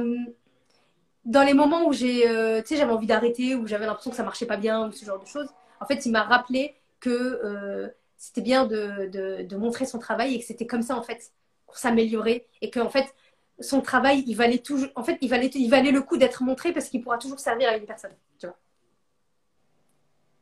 Donc, euh, très bien, très, très bon livre. Très facile à lire d'ailleurs. Show Your Work. Show Your Work, comme un show. Show Your Work. Comme HB3 Show. Ouais, exactement. Voilà. Your et Work, exactement. Numéro 4, Euh, alors, bien évidemment, une tête bien faite, il existe en français. Deep Work, il existe en français, c'est les mêmes noms. Et euh, Show Your Work, il existe aussi en français. Peut-être qu'il s'appelle Montrer votre travail, il faudrait vérifier. Euh, le quatrième livre, je pense qu'il y a des gens qui, qui vont aimer, même toi, il s'appelle L'ego et l'ennemi. C'est un livre extraordinaire qui, ne, qui nous appelle à, à nous rappeler que notre premier ennemi, c'est nous-mêmes et notre ego. Et que dans la réussite comme dans l'échec, il faut toujours faire attention, tu vois, euh, à ce que notre ego ne prenne pas le dessus. Donc ça nous, ça nous pousse à nous, à nous, à chaque fois de nous réinterroger sur nos intentions quand on a un projet. Pourquoi tu le fais? Est-ce que c'est pour avoir de l'oseille ou est-ce que c'est de qui aider des gens? Euh, L'ego et l'ennemi, c'est de Ryan Holiday. d'accord. Voilà. L'ego et l'ennemi, donc euh, bien évidemment, il existe en, français. C'est un très très bon livre. Vraiment, je vous le, je vous le conseille. Je pense qu'il est à lire. Je pense que c'est le genre de livre que j'aimerais lire une fois par an. C'est pour me rappeler un petit peu de toutes ces petites choses, euh, ces petites pépites, euh, tu vois, importantes. Et le dernier, je suis désolée, il n'est pas traduit en anglais. il s'appelle War, comme la guerre, of Art Art, donc l'art, la, guerre de l'art. Et en fait, c'est un petit livre de peut-être 120 pages, mais c'est un vrai livre de spiritualité parce qu'en fait, c'est un livre qui parle de la résistance de la procrastination et en fait qui dit que en gros, euh, ton, en fait, tout, tout, au long de ta vie, tu, tu, tu, dans tes projets, tout ça, tu vas tout le temps ressentir de la résistance par rapport au fait de, de, de mener à bien tes projets. Tu as, peut-être pu le sentir au début de HB3 Show, ouais, mais comment je vais faire ça, ceci, cela. On procrastine toujours un petit peu. En fait, notre résistance, c'est nous-mêmes, tu vois. Et que tu, notre but... parles de l'hésitation? Ouais, l'hésitation, la procrastination, de plein de choses. Ah, voilà. Exactement. Et euh, il est très très bien. Il y a des petits textes, courts. Il y a des moments qui sont très spirituels. Et, euh, et euh, je trouve qu'il est très très bien pour nous rappeler que voilà, même si on résiste, on doit continuer, tu vois. Il faut, et ça, ça, explique aussi qu'il faut s'entourer des bonnes personnes aussi, non? Oui, tout à fait. Il explique aussi que le combat, il est plus grand que nous. Eh ça veut dire que en fait, ton, ce pourquoi tu te bats, la cause sur, sur, laquelle, pour laquelle tu travailles, elle est plus grande que toi, tu vois. Et toi, tu es qu'un acteur de cette cause, tu vois. Et, et, de te rappeler de faire les choses pour Dieu aussi. C'est un chrétien qui l'a écrit. Donc, euh, Et donc le livre, il s'appelle War of Art, la guerre de l'art. Malheureusement, il n'existe pas en français, ce qui est bien dommage. Euh, mais euh, je vous propose de, de, de, vous faire les dents en anglais sur ce livre parce qu'il n'est pas très dur à lire. Inch'Allah, ah, il y a quelqu'un qui l'a écrit en entier. Inch'Allah, tu vas, tu vas essayer de le traduire, Alors, cinq personnes, le top 5 des personnes qui t'ont le plus influencé dans ton métier. On a fait les livres, maintenant les personnes. Alors, euh, tu as, as, deux youtubeurs. Donc, euh, tu en as un, il s'appelle Thomas Frank c'est un américain. Et en fait, c'est mon inspiration parce qu'il fait, il fait ce, que je, euh, ce que je fais, sauf que lui, il a genre 8 ans d'avance, tu vois. Et euh, donc, euh, il avait créé un blog qui s'appelle College Info Geek et il donnait des techniques pour que les étudiants puissent mieux réussir leurs examens à l'université et tout ça. Et en fait, il a créé une véritable chaîne hyper, hyper pro. Le travail est de qualité, ses vidéos, elles sont propres. Ce qu'il dit, c'est travailler, c'est intéressant, c'est profond il est dans la bienveillance. Je, dans, en termes de travail, je le trouve génial. C'est une inspiration pour moi. Et euh, donc voilà. Euh, le deuxième, c'est Ali Abdal. D'ailleurs, ce matin en story, j'ai mis une vidéo, tu sais, j'ai mis une photo de mon petit déj, il était dessus, sur la vidéo YouTube. C'est lui. Donc en fait, c'est un, un, Anglais. Euh, lui, en fait, il est médecin de formation. Mmh. Et en fait, à côté de ses études de, de, médecine, il a lancé une chaîne YouTube. Donc tu me disais comment je fais pour dormir, comment lui il fait pour dormir. Et, et en fait, il, a cartonné avec sa chaîne YouTube, avec ce qu'il propose et tout ça. Du coup, il a arrêté la profession de médecine et en fait, il se consacre euh, au travail de youtubeur. Et lui, ce qui l'intéresse, c'est la productivité, le fait d'apprendre de nouvelles choses, etc., Et je trouve que son travail, il est très intéressant. Ensuite, on va changer complètement de registre. Euh, un personnage qui m'a toujours beaucoup inspiré, c'est le compagnon Abdullah ibn Abbas. Est-ce que j'avais le droit de dire des compagnons dans les personnages qui m'ont inspiré dans mon travail? Pas dans l'islam, dans mon travail. Hein. Parce que ah, je t'ai mis une colle. Parce que c'est toi. dans mon travail, hein, Parce que vraiment. Tu sais pourquoi? Tu sais pourquoi Abdullah ibn Abbas, donc pour euh, pour, pour, pour, rapidement dire où il se situe. Donc, euh, Abdullah ibn Abbas, euh, il était encore très jeune quand le prophète sallam, il est mort. Exactement. Et en fait, il a passé beaucoup de temps avec lui euh, quand il était très jeune. Et du coup, en fait, il a assimilé énormément de savoir parce qu'il traînait beaucoup, entre guillemets, avec les compagnons, avec le prophète, sallam, etc. Et en fait, euh, il, a il, a accumulé un tel savoir et en même temps c'était quelqu'un de tellement bienveillant qu'en fait son surnom c'était le, faire facile parce qu'en fait il essayait toujours de faciliter la vie aux gens dans leur pratique de la religion dans leur, euh, dans leur épanouissement spirituel etc et en fait je trouve que son parcours il est inspirant euh, il est inspirant de, dingue tu vois et c'est pour ça que je te dis dans mon travail en fait il m'inspire parce que il y a le mot facile tu vois facilité pour donner envie aux gens de continuer tu vois et en fait du... Hmm? il y a ease il y a ease Exactement, le faire facile. C'est pour ça que je t'ai dit m'inspirer dans mon travail. Euh, quatrième personne, c'est Jim Quick. Alors Jim Quick, en fait, euh, c'est un formateur en méthode d'apprentissage. Mais pour te dire point il a un autre level, lui, il accompagne les acteurs d'Hollywood à mémoriser leur, euh, leur dialogue, tu vois. Dans les... lui, il est... Pour te dire, tu vois, X-Men, il est dans la photo. Donc, tu vois, pour te dire, il a aidé les acteurs d'X-Men pour leur, pour leur réplique, tu vois, à les mémoriser, compagnie. Bref. Euh, et, en fait, j'avais acheté un de ses programmes, donc euh, sur la méthode de travail, etc. Et en fait, j'étais très étonnée parce que il m'a limite un peu déçu le programme, tu vois. Je sais pas parce que, si c'est parce que moi, j'ai appris, j'avais déjà appris beaucoup de choses. Du coup, je m'attendais à beaucoup, mais en fait, je suis au même niveau que lui, tu vois. Et euh, je l'ai trouvé bien, mais en fait, Voilà. Mais ce qu'il fait, c'est très inspirant parce qu'en fait, je me dis, bah, s'il y arrive, pourquoi moi je pourrais pas y arriver Tu vois Dans ce sens-là. Euh, et la dernière, elle n'est pas là, mais on lui passera un grand célèbre, c'est Rachida de la Wonder Tribu. Donc, euh, si vous ne la connaissez pas, c'est une, une maman entrepreneur. Elle est maman de 8 enfants, à qui elle fait l'école à la maison. Et elle vend un programme en ligne en même temps. Ouais. Quelque chose. La Wonder Tribu, tu dois, tu dois savoir.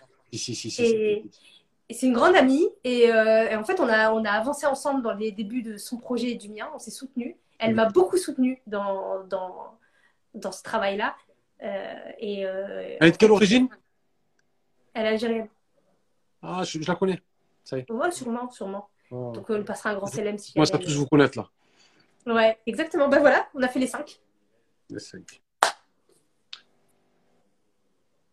Comme vous avez l'habitude, le top généralement, c'est deux top 5. Allez, maxi 3. Ouais. Mais avec Mademoiselle Studies, the owner of Studies, on va aller sur quatre top 5. Oui, c'est bien dit. On va en rajouter deux. Allez. Est-ce que tu es prête qu'on a, qu'on a rajouté ou pas? Bien sûr, bien sûr. Alors, donne-moi le top 5 des livres qui t'ont le plus influencé dans l'islam. Alors, le premier que j'ai mis, donc Bien évidemment, je n'ai pas mis le Coran. Euh, voilà, tu m'as dit que. Euh, j'ai mis Mohamed vie du prophète de Tariq Ramadan. Donc il est sorti il y a ouf, il y a des années. Mm. C'est un premier livre, c'est un des premiers livres de Syrah qui est sorti, tu sais, euh, dans le monde francophone. Mm. Et, et, je me rappelle, je l'ai lu il y a des années et je l'ai trouvé vraiment vrai. Tu m'entends? Un... un petit bug. Euh, je te disais, euh, euh, Mohamed vit du prophète de Tariq Ramadan. Donc, c'est un livre qui, qui m'a beaucoup touchée parce que, était, tu vois, Tariq Ramadan, il écrit bien parce que c'est un, un, universitaire, tu vois. Ça faisait plaisir de lire, de lire une, une qualité pareille, tu vois, en racontant la vie du meilleur des hommes, tout simplement. D'accord. Ensuite, j'ai mis Le souffle de l'esprit de Sofiane Méziani. Je ne sais pas si vous connaissez, c'est un petit livre, pas très long, fait 120 pages. Alors, Sofiane Méziani, il vient de Lille. on, soutient les gens du Nord. Il est même prof dans l'école. Euh, il, est, il, est, il est prof à, Non, si, il est, non, il est prof au centre islamique de Villeneuve d'Ascq. D'accord. Voilà. Euh, et euh, il est, donc, lui, en fait, il a fait des études de philosophie. Et en fait, il parle de la notion de matérialisme d'un point de vue philosophique. Et en fait, la dimension qu'elle a pris aujourd'hui dans la communauté musulmane, tu vois. Donc c'est très intéressant parce qu'en fait, euh, il explique qu'aujourd'hui, en fait, euh, le matérialisme, il a pris une telle dimension qu'en fait, euh, la notion de spiritualité, elle a été mise de côté. Du coup, on a besoin de revenir à des choses plus profondes, quoi. Donc, il est, franchement, il est un peu dur à lire, je trouve, pour quelqu'un qui a pas l'habitude d'avoir un bagage philosophique. Mais je le trouve très, très intéressant. Il m'a vraiment fait beaucoup cogiter. Le troisième livre, et c'est pour ça que je t'ai dit que ça allait te faire parler, c'est Les croisades vues par les Arabes de Amin Malouf. Alors, c'est très étonnant parce qu'en fait, il, Malouf, il n'est pas musulman, il est chrétien, tu vois. ce que j'ai. Ouais, exactement. Mais je trouve qu'il écrit des livres d'une qualité exceptionnelle. C'est un de mes auteurs préférés. Et Les Croisades vues par les Arabes, pour moi, il, est extraordinaire ce livre. Il est extraordinaire parce que, euh, donc, en fait, il raconte. Tu vois, nous, on a grandi en France, on connaît l'histoire des croisés qui sont partis en Terre Sainte. Et bien, en fait, lui, il raconte l'inverse. Il raconte comment les gens en Terre Sainte, ils ont vu arriver les croisés. On, a, un autre, point de vue. Voilà, il raconte l'histoire des croisades vue du côté des Arabes, tu vois. Oh, ça va être intéressant. Et c'est très intéressant. Et en fait, il le raconte sous forme de chronique. Je vous le recommande vivement. Ce livre est exceptionnel. Et en même temps, en fait, il est triste parce que tu te rends compte qu'en fait, les croisés sont venus en Terre Sainte. Ils ont pris tout le savoir des Arabes et en fait, ils sont repartis briller dans leur, dans leur, dans leur civilisation avec le savoir des Arabes et des musulmans de l'époque. Mais est-ce qu'on gagne Ouais, et bah tu sais quoi? On gagne tout. En fait, c'est à ce moment-là que la, la, les civilisations musulmanes ont commencé à, à, s'écrouler. Et en fait, c'est pour ça que je te disais, euh, le temps, cette, cette époque-là où la science, elle était importante, elle me fascine parce qu'en fait, au moment où ils ont arrêté d'y faire attention, la civilisation musulmane, elle a commencé à décliner, tu vois. Et euh, donc, euh, il est très, très, très bien. le quatrième livre, c'est le livre d'Ismaël Munir, Croire en, croire en Allah, c'est croire en soi, parce qu'en fait, c'est autobiographique qui raconte un petit peu son parcours tu vois. Et en fait, je le trouve, euh, je trouve que humainement parlant, en fait, c'est très inspirant et même spirituellement parce que, en fait, tous les gens dans, sa, dans, enfin, dans notre vie, on passe tous par des phases de haut et de bas, tu vois. Et du coup, on a l'impression que quand tu vois quelqu'un réussir, tu as l'impression qu'il a toujours été comme ça, qu'il a toujours été au top, qu'il a toujours été génial, etc. Et en fait, voir la personne, euh, raconter un petit peu son cheminement, tu sais, qu'elle est passée par des remises en question, par des moments difficiles. Mais en fait, ça nous rassure aussi en tant que musulmans en disant, bah, en fait, il y a, tant qu'il y a de la vie, il y a de l'espoir. C'est un peu bête ce que je dis, un petit peu bateau, mais en vrai, c'est ça la leçon. Non, tu mais euh, c'est à ça que. Non, je vais trop chaud, justement, montrer les personnes, Ouais. les hauts, les bas. Regardez, on est tous humains, mais on, on reste motivé, on croit en Allah, on reste fort, malgré ce qui se passe, malgré les épreuves, on continue à avancer. ouais, c'est ça. Ouais, etc. Et, même si tu as fait des bêtises, même si à des moments où voilà, tu n'as pas été à fond, mais en fait, tant que tu as un souffle de vie, Dieu il te dit il y a encore de l'espoir, tu vois, il y a encore possibilité de te relever de ça, tu vois. Euh, et le cinquième livre, c'est Le Coran, la Bible et la science de Maur- Maurice Bucaille. La Bible, le Coran et la science. La Bible, le Coran. Voilà. Dans l'ordre chronologique, toujours, toujours. Voilà, exactement. Et donc, euh, bon, pour faire simple, en fait, Maurice Bucaille, c'était un chercheur, et en fait, à travers les différentes recherches sur la Bible et le Coran, l'égyptologie et compagnie, en fait, ça l'a amené à se convertir à la religion musulmane. Et, euh, et très intéressant parce qu'en fait, euh, tu, tu peux te plonger dans l'histoire des miracles du Coran, tu vois. Donc, euh, quand tu veux en savoir un peu plus sur ça, euh, je trouve que c'est un bon point de départ. Et, et voilà. C'est pas mal, ça va les livres? Magnifique, et ça va donner de la lecture à, à tous nos, à tous nos amis. Exactement. Donne-moi maintenant le top 5, le dernier. Le top 5 des personnes, c'est le plus important pour moi. Le top 5 des personnes qui t'ont le plus influencé dans l'islam. Dans l'islam. Alors, tu m'as dit, pas les compagnons, etc., hors compétition. Le professeur et les compagnons, radiallahu ils sont hors Euh, compétence. On ne peut pas. Ouais. On peut pas. Non, non, je suis d'accord. Je suis d'accord. Euh, alors, j'ai mis ma mère en premier personnage. Masha'Allah. J'ai mis ma mère. Pourquoi? Parce que euh, ma mère, elle a connu la faim et le froid. Elle est orpheline de père. Ma mère, elle a connu les vraies galères. Elle est arrivée dans un pays qu'elle connaissait pas, la France. Donc, elle parlait pas la langue. Elle avait déjà cinq enfants, euh, livrée complètement à elle-même. Et en fait, euh, elle a réussi à protéger ses enfants pour que ses enfants, ce soient des personnes correctes. Donc, euh, pas de prison, pas de, pas de délit, pas de, jamais d'embrouille, tu vois. Toujours le, respect de, de l'autre, le fait de, voilà, de, se comporter correctement. Et ma mère, elle a des valeurs fortes. Euh, tu vois, par exemple, l'authenticité, la sincérité, surtout chez ma, mère, c'est des choses qui sont très importantes. Elle a patienté toute sa vie. Et euh, pourtant, aujourd'hui, elle, elle a un smile comme ça. Et, euh, et en fait, c'est très inspirant parce qu'en fait, ça te montre que, tu vois, t'as pas besoin de retenir 50 livres pour être quelqu'un de bien, tu vois. Et ma mère, elle connaît peut-être trois sourates, tu vois, même pas, pas plus. Et en fait, elle a prié avec ça toute sa vie. Et je prie pour que Allah, il lui, il lui, il lui, il lui donne sa parole lui-même au paradis, tu vois. Parce qu'en fait, on lui a jamais donné ailleurs, tu vois. Amin. Et, euh, et voilà. voilà. C'est pour ça que j'ai mis ma mère en premier, parce que. Magnifique message d'amour envers ta mère. Exactement. la protège et qu'Allah la Amin. Amin. Et qu'Allah préserve toutes les mamans. Toutes les Amin. mamans, parce que. Amin. Et tous les papas aussi, parce que voilà, c'est un, boulot difficile d'être. Mm, euh, d'être d'être parent. Euh, ensuite, euh, j'ai mis euh, Mustapha Kastit. Le cher Mustapha Kastit, donc, qui est enseignant en Belgique, euh, qui est diplômé en sciences du hadith de l'université de Médine. Mm. C'est, je pense que c'est- mon professeur préféré dans le monde de la francophonie. Je le trouve extraordinaire. Il a des tout super simplement. vidéos sur YouTube. Il raconte oui, euh, l'imam Nawawi, l'imam Muslim. Il a des super vidéos. exactement. Et euh, moi, j'ai j'ai assisté à deux, trois de ces, de ces séminaires. Et tu sais quoi? Regarde, subhanallah. Il y a quelques années, j'ai assisté à un séminaire de Mustapha Kastit. Et à la fin du, du premier jour, il a demandé s'il y a quelqu'un qui pouvait résumer un petit peu tout ce qui s'était passé dans la journée, comme euh, savoir qui a été dispensé. J'ai levé la main. Et donc, j'ai fait un récap de toute la journée parce que j'avais pris des notes, etc. Tu sais quoi? Il m'a regardé et il m'a dit Vous ferez une très bonne enseignante. Ça m'est resté là. Mustafa Kastit qui te dit ça. Exactement, exactement. Ah là, c'est, il y a le tampon, quoi. C'est bon. Ça, il t'a- il t'a- Et- ouais. Et je te dis, ça n'existait pas du tout. L'idée n'existait pas. J'étais vraiment, euh, tu vois, c'était l'époque où j'étais en master 1. On le mettra dans le film. Thank you, Dalman. Exactement, on le mettra dans le film. Ouais. N'oublie rien, n'oublie rien. Si tu oublies quelque chose, tu me le dis. Non, non, j'oublie pas. Euh, donc, tu vois, à chaque fois, je suis happée par ses, par ses paroles, par la façon dont il explique, il transmet le savoir. Je trouve ça, tu vois, je trouve ça très, très bien. En plus, tu sais, il s'exprime très bien, tu vois, très éloquent. Dans... Et, et- et ça fait plaisir de voir, en fait, que, tu vois, il valorise le savoir qu'il dispense en étant éloquent dans la façon dont Et il très posé, très parle. calme. J'aime beaucoup. ouais. Voilà, exactement. Euh, ensuite, j'ai mis Nouman Ali Khan. Donc, je pense que beaucoup, beaucoup le connaissent. Hein. Je de l'influence de ton mari, là. Tu sais quoi, chaque, euh, Nouman Hein Ali Khan, pour le taquiner un peu, je lui dis tout le temps, c'est mon deuxième Pakistanais préféré.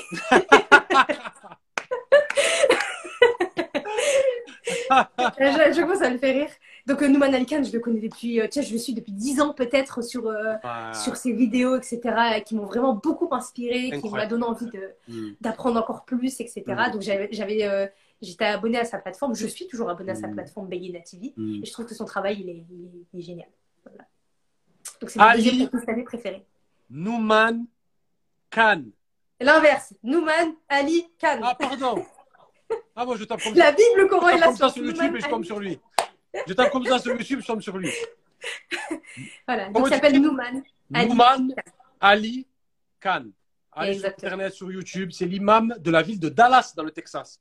Et avant, il était à Euh, New York. Ouais, exactement. Exactement. Ouais, il tout au Texas. Beaucoup ces vidéos. Regardez, c'est traduit en français. C'est pas traduit par toi.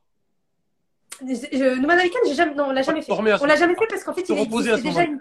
Non, non, il existait déjà une chaîne YouTube, tu vois, Oui. qui le faisait. Donc en fait, euh, le frère d'Arifto, il a dit on va pas piquer le travail d'un frère, il le Bien fait sûr. déjà. Donc, euh, En fait, Nouman Ali Khan, c'est le prédicateur musulman le plus écouté, au- le plus écouté au Ouais, monde. ouais, ouais. Donc euh, Incroyable. incroyable. Il a détrôné Zakir Naïk, et tout ça. Exactement, exactement. Mm. Euh, ensuite, quatrième, j'ai mis l'imam al-Bukhari. Tu m'as dit pas de compagnon, l'imam al-Bukhari, c'est bon. Parce que l'histoire de l'imam al-Bukhari, elle est assez, elle est assez inspirante. Euh, donc Oui. j'avais suivi un cours sur toute l'histoire de l'imam al-Bukhari, que j'ai trouvé exceptionnel. Et, euh, et je pense que Allah, il met la baraka dans les gens qui ont une mémoire pareille. Mais en même temps, je suis fascinée par la mémoire de l'imam al-Bukhari, tu vois. Et cette capacité, tu vois, on parlait de flexibilité intellectuelle, moi, ça me fascine. Tu vois, ça, ça me fascine. Comme euh, ces grands savants qui arrivaient à être astrophysiciens, médecins et philosophes en même temps, tu vois. Je trouve ça, je trouve ça fascinant, tu vois. Et, et voilà, ces gens-là, ils m'inspirent. Il y a une histoire sur, tu dois le savoir sûrement, il y a une histoire sur l'imam Bukhari qui disait Tant que je n'ai pas mis en pratique un hadith, je ne l'écris pas de mon Bukhari. Magnifique. Ah, bah, tu vois, ça, je ne le savais pas. Par contre, je connaissais l'anecdote où on lui a mélangé des chaînes de On lui a mélangé transmission, les il a- transmission. Voilà. Il a dit ce hadith, il n'existe pas. Mais il a dit Tant que je ne pratique pas un hadith, je ne le mets pas. Mhm. C'est-à-dire qu'on ne va pas dire aux gens pratiquer, pratiquer. Moi, je ne moi, je pratique pas. Je ne suis pas là juste pour vous faire euh, une Ouais. compilation de hadith. C'est un truc Ouais. en moi, dans mon être. Et après, je le Mhm. délivre aux gens. Et c'est Exactement. c'est magnifique. C'est pas à base de fais ce que je dis parce que je fais, tu vois. Exactement. Et c'est ça qui donne encore plus la dimension au Sahih Bukhari. Donc, je vous invite tous à acheter le Sahih euh, Bukhari, Inch'Allah. Exactement. Et en plus, d'ailleurs, si vous êtes anglophone, il y a l'imam Omar Suleiman qui a fait un cours entier sur l'imam la vie de l'imam al-Bukhari qui est sur YouTube et qui est exceptionnel. On peut même Euh, tombe à Bukhara.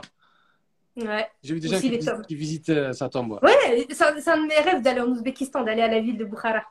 et d'aller à Samarkand aussi, parce que Samarkand, Ah, c'est par contre aussi. Inch'Allah, bien sûr. Inch'Allah.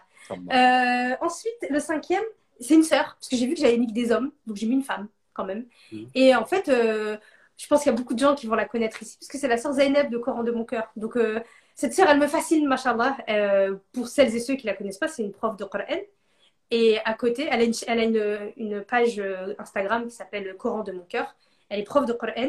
Elle est en septième année de médecine ou en sixième année de médecine et elle est maman. Donc euh, je sais pas où elle trouve le temps de faire tout ça, machallah. Et elle tient le compte Coran de mon cœur où en fait elle, euh, elle encourage euh, les gens en fait à, à retomber amoureux du Coran ou à tomber amoureux du Coran, tu vois, à en déjà- faire leur parole, leur lumière du quotidien. Il y a des gens incroyables dans notre Oumma. Exactement. Donc Zainab, si elle passe par là, on lui passera un grand, grand salam, qu'Allah la préserve. J'ai eu la chance- J'ai eu la chance de la, de la rencontrer et elle est, elle est à l'image de son compte, machallah. Éveillée, euh, hyper intelligente, euh, euh, très posée et puis voilà, je, machallah. J'avais envie de la mettre parce que j'ai vu que j'avais pas mis de femme et je voulais rendre hommage quand même à une sœur, tu vois, dans la communauté. Qui t'as mis, J'ai mis ma mère, t'as mis ta mère et t'as mis. mais ma mère, elle est hors compétition. Ouais, non, tout à l'heure, t'as mis. Ouais, j'ai mis Rachida de la Wonder Tribu. Voilà, Ouais. Rachida la Wonder Tribu. Ouais, Il y a trois- exactement. Il y a quand même trois femmes, quand même. Exactement. Attends, euh, je mets juste le chargeur, mais je t'écoute. Ok T'en prie. Vas-y, vas-y, je t'écoute. T'en prie. De toute façon, on va arriver au moment fatidique, Ouais. au moment le plus important de l'émission, le fameux quiz 15. Le fameux quiz 15. J'ai concocté un quiz 15 Là. à mademoiselle Samira Studies. The owner of Studies. The owner of studies. Ah ouais, ouais, ouais, non, moi, ça, c'est voilà, c'est le.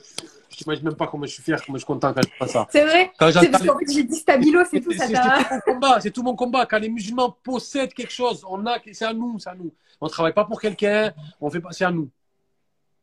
C'est quelqu'un en commentaire Sparma qui a dit Samira, elle décharge pas parce que j'ai mis mon portable à charger. Alors, Je récapitule. L'énoncé du jeu. Le quiz 15. J'ai peur. Je donne deux propositions. Ouais. Tu choisis une proposition. Si tu n'arrives pas à choisir, tu dis joker, mais tu n'as que deux jokers. Si tu crames Ah, ok. joker, tu seras obligé de choisir. Donc il faut être faut faire attention de ne pas les cramer. Pour l'instant, depuis que j'ai commencé, personne personne s'est retrouvé avec deux cramés et ne savait plus quoi faire. Jamais, c'est jamais arrivé. Et donc, tu as voulu me mettre des pièges à moi, c'est ça? Je mets tout le temps des pièges. C'est l'un ou l'autre. Ah, tu as eu la facilité de 4 top 5, j'ai mis encore plus de pièges. Ok, vas-y. Vas-y. Bismillah. Et comme tu que étais une aventurière, une fille qui n'a pas peur, tu n'auras pas peur. On commence doucement. Tu es prête? Vas-y, bismillah. Apprendre ou comprendre? Comprendre. Quoi Ah, en plus, il y a la justification Pas justification, mais tu peux Ah. répondre brièvement. en une phrase? Parce qu'en fait, en comprenant, on apprend. Donc, dans comprendre, tu à apprendre. Ok. Ah, c'est moi qui t'ai eu là. Mind mapping ou lecture rapide? Euh, mind mapping. Pourquoi? Euh, parce que la lecture rapide, c'est pas tant une question de performance. Tant que je lis le livre, c'est très bien en fait. Donc arrêtez les championnats du monde. Je vais le dire à moi de boucler encore. Je fait, et moi, je l'ai fait une seule fois. J'ai jamais refait. Donc, j'ai fait un championnat en 2019. Euh, je suis arrivée dans le top 10. Ah, c'est bien. Moi, Championnat du monde Ouais, euh, non, de France. De France. Et en vrai, j'ai jamais, euh, jamais, jamais voulu en refaire. D'accord. Alors, tu as choisi le mind mapping. Ouais. Dubaï ou Japon? Oh, le Japon. Sans hésitation. Japon. Pour Ah ouais. pas allé. Et t'es allé à Dubaï. Ah, Japon, j'ai un rêve d'aller au Japon. J'aimerais y vivre même, pour te dire. Ah ouais, carrément. Lire ou écrire? Allez, j'irai lire. Pourquoi? Euh, parce que j'ai plus de savoir à apprendre qu'à donner. Ça, ça, c'est de la punchline. Ça, c'est une- on, va la couper, on va la couper là. On va la garder. On va, on va le mettre dans un réel, ça. Ouais. Ville ou campagne? La ville. La ville. Ouais, je suis une meuf du bitume, j'ai grandi avec du goudron, donc je, tu peux pas mettre la campagne. D'accord. Ok. Là, on va rentrer vraiment dans le jeu. Aïe, aïe, aïe, attends, je vais prendre un verre d'eau là. Ouais, c'est compliqué là. Détective Conan ou IQ Haikyuu. Pourquoi? Et pourtant, j'ai grandi avec Détective, Détective Conan. Mais pourquoi? Euh, parce que euh, je trouve qu'il transmet plus d'émotions, Haikyuu, le manga. Le manga IQ, Donc, euh, plus d'émotion. ouais. Ouais. Pour ceux qui connaissent pas, Haikyuu, c'est le, c'est le digne héritier de Jeanne et Serge. T'as remarqué? Jeanne et Serge. hein. Ah, ah, ah, Exactement. exactement, voilà. Donc, euh, Haikyuu, euh, c'est un manga sur le volet. Et je trouve que ouais, il transmet plus de valeur et d'émotion que Détective Conan. Luffy ou Naruto? Alors, euh, en fait, euh, ce serait difficile de répondre parce que je viens de commencer One Piece, j'ai dû regarder 15 épisodes. Mais à ce stade, euh, je préfère Naruto. Tu préfères Naruto parce que tu connais pas assez Luffy. Je pense aussi, ouais. Je pense que c'est parce que je connais pas assez Luffy. Donc, tu n'as pas encore bien sympathisé avec le personnage. Non, pas encore. Pas encore. Donc, tu as fait foirer ma question. Moi, je croyais que tu étais une fan de manga. et One Piece. C'est quoi, One Piece, c'était le seul animé que j'avais jamais regardé. Et il m'intéressait pas, je sais pas. il date. C'est un, ancien quand même. Il est, il est sorti de la même année que Conan, je crois, à peu près. D'accord. Conan. Et ça t'a jamais euh, attiré? Je sais pas, ça m'a jamais. ouais, Des fois, ça- quand il y a trop de hype sur un truc, il y en a des fois, ils aiment pas trop. euh, Ouais, je sais pas, c'est même la tête, les personnages, comment ils sont dessinés, le graphisme, m'a- il m'a jamais parlé, tu vois. Ok. C'était pas. Ça n'a pas touché ta sensibilité. euh, Voilà, c'est ça. Et tu sais pourquoi j'ai commencé? C'est pas du tout de mon propre chef. hein. C'est vraiment, c'est mon mari. Il a dit, on regarde One Piece. J'étais là. Il m'a dit, allez, vas-y. J'ai dit, bah, vas-y, c'est pas grave, on regarde. Ça va, ça t'a plu Bah, tu sais quoi, euh, à la moitié d'un épisode, je commence déjà à décrocher. Ah. Vois? On verra. Sangoku ou Vegeta? Ouais, là, c'est dur. Euh, Je dirais Vegeta. Pourquoi? Parce que. euh, Algérien. on sent- Non, je plaisante. Hein? J'ai dit pourquoi il a. non, mais tu sais pourquoi? Parce qu'en fait. Sangoku, il est plus marocain et Vegeta, il est plus algérien. Non, mais grave. Et sans- Ouais. mais tu vois, Sangoku, en fait, le personnage, il évolue en puissance. Mm. Mais tu vois, Vegeta, il évolue profondément à l'intérieur. Tu vois Et c'est ça qui est intéressant avec Vegeta, tu vois. C'est pour ça que tout le monde préfère Vegeta à son goût, je pense. Je pense pas que je sois trop algérien alors. Non, je plaisante. Euh, Death Note ou Hunter x Hunter? Ah là, là, je choisis un joker. Là, je peux pas choisir. J'ai eu mon joker. là, je peux pas choisir. Les deux, ils sont géniaux. Ils sont, c'est pas du tout le même registre, tu vois. Du coup, euh, non, je peux, je peux même pas choisir. Les deux, ils sont trop bien. T'arrives pas à départager les deux. Ouais. D'ailleurs, si pour les personnes Pourtant, qui je me suis intéressé. Death Note, il n'y a eu qu'une saison. Ça, c'était rapide, non? Ouais, mais il est génial. Death Note, c'est un manga sur l'intention. Donc, quand tu veux parler de Nia avec un adolescent, tu lui fais regarder Death Note. Il est exceptionnel de ce côté-là. Hunter x Hunter, c'est quoi? C'est plutôt quoi? Ah, euh, tu sais, le Hunter x Hunter, t'as l'impression qu'en fait, t'es es constamment dans un dilemme, tu vois? Ah. En fait, il- il- c'est, euh, on t'apprend la notion de nuance. Il y a pas- personne qui est bon ou mauvais. Il y a toujours, tu vois, un mélange des deux, tu vois? D'accord, ok. Et voilà, je trouve que En tout cas, c'est des, mangas très intéressants. quoi. T'invites les gens à Ouais. euh, regarder. les- les deux, ils sont très bien. Là, rien à voir. Manger ou dormir? Manger. Manger. J'aime bien, j'aime bien manger. J'aime bien le goût des aliments. Parler ou écouter Euh, parler, parce que je suis bavarde. Regarde, la preuve, ça fait, ça fait deux heures qu'on en live. Non, on prend du plaisir. On se ré- Exactement. On se régale. Film ou série? Série. Un film, c'est trop long. Ah, Je me... Ça coupe. putain, j'ai pas compris. Comment ça, c'est plus long? Ah, tu parles le format lui-même. ouais. Ouais, voilà, Plus exactement. rapide, d'accord, ok. Là, c'est tard, là, c'est pour ça que.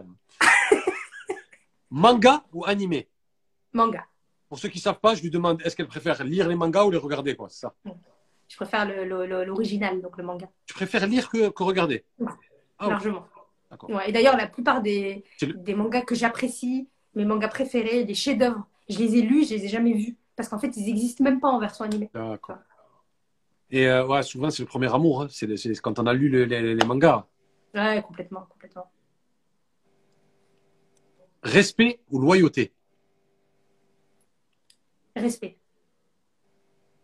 Pour moi, c'est la base, en fait. Parce qu'en fait, pour moi, c'est la fondation. C'est avec le respect que tu construis tout le reste. Parce que ça sert à rien d'être loyal envers quelqu'un que tu respectes pas.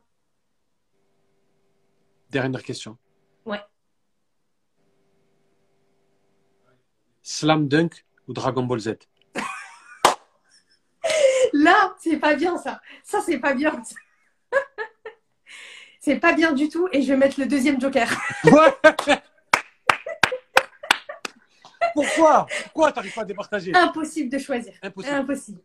C'est mes- mes deux amours d'enfance tu vois, et d'adolescence. euh, Donc DBZ et Slam Dunk. DBZ, en fait, pour moi, il est hors compétition. Tu vois, c'est le manga euh, qui a fait. C'est le dessin animé le manga qui a fait connaître les mangas en France. Tu vois, avec lequel tu as grandi, qui t'a fait.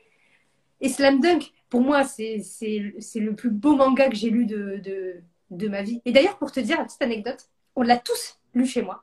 Donc, tu imagines tous les enfants, on l'a tous lu, on l'a tous aimé et on l'a tous relu au moins cinq fois. Et en fait, c'est la seule collection de mangas qu'on a encore à la maison, tu vois. Et parce que c'est un, un chef-d'œuvre, simplement. Il n'y a pas, il y a pas d'autre mot, en fait. alors, alors moi, alors, alors moi, moi, je suis allé en profondeur. Je suis allé chercher, voir ce que t'aimes et voir. euh, J'ai vu. Ouais, ouais, ouais. Donc, donc, Joker, il faut que tu crées ton propre manga. Euh, bah écoute, on me l'a déjà, euh, on me l'a Tu t'accompagnes d'illustrateurs, tu t'accompagnes de gens qui savent écrire des histoires, de scénaristes, et tu nous crées ton manga et on se fera un plaisir d'aller l'acheter. Mais je raconte quoi? Ton histoire. On vient de prouver que ton histoire, elle est, elle est Netflixable, elle est mangaable, elle est euh, movieable, et euh, voilà. je, je sais pas. En tout Je cas, sais- je vais lancer la petite annonce que je, que, je, que je lance toujours à la fin de l'émission, avant de te dire au revoir et dire au revoir à tout le monde. Voilà, on a une sœur qui s'appelle Asia, qui est atteinte d'une maladie qui s'appelle la myopathie. Elle, est, euh, elle a les muscles atrophiés. Et en fin de compte, cette fille, à l'image des femmes musulmanes que vous êtes, musulmanes, elle est battante. Elle a un appartement. Mhm. Elle est étudiante. Mais en fait, elle ne peut pas bouger. Donc, elle a fait la commande d'un bras robotisé. Elle a lancé une cagnotte. Et en fin de compte, quand elle s'approche d'un ascenseur, il faut qu'elle attende que quelqu'un vienne lui, euh, lui appuyer sur le bouton. Et avec ce bras robotisé, elle pourra. Dans son appartement, elle pourra ouvrir son frigo. Tu vois Ouais. Elle pourra allumer sa télé. Donc, en fait, elle demande, en fait, elle aspire à l'indépendance. D'accord. C'est pas elle est malade, elle reste chez elle. euh, non, Mhm. c'est une battante. Et comme on l'a vu là, la vie, c'est des épreuves. Elle, Allah, il lui a donné cette épreuve, mais nous, on doit être là pour l'aider. Voilà. Le musulman doit aider euh, son frère et sa sœur. En islam, Donc, Mhm. je vais laisser à la fin le, le lien. Je laisse toujours dans le lien. Quand je vais mettre le podcast, le lien. Quand je mets la vidéo YouTube, le lien. Je mets toujours son lien. Et en fait, vous cliquez sur, euh, sur, sur le lien que je vais vous donner Instagram. Et dans sa bio, il y a le coaching Ouais. Donnez ce que vous pouvez. La, la elle a vraiment stagné. Et on est- on- on on n'est pas très loin. Et je pense qu'on va essayer d'y arriver. Samira, elle va mettre le lien, Inch'Allah, dans son, dans son. Je mettrai le lien. Donc voilà. Donc on fait des émissions. On est dans l'entrepreneuriat.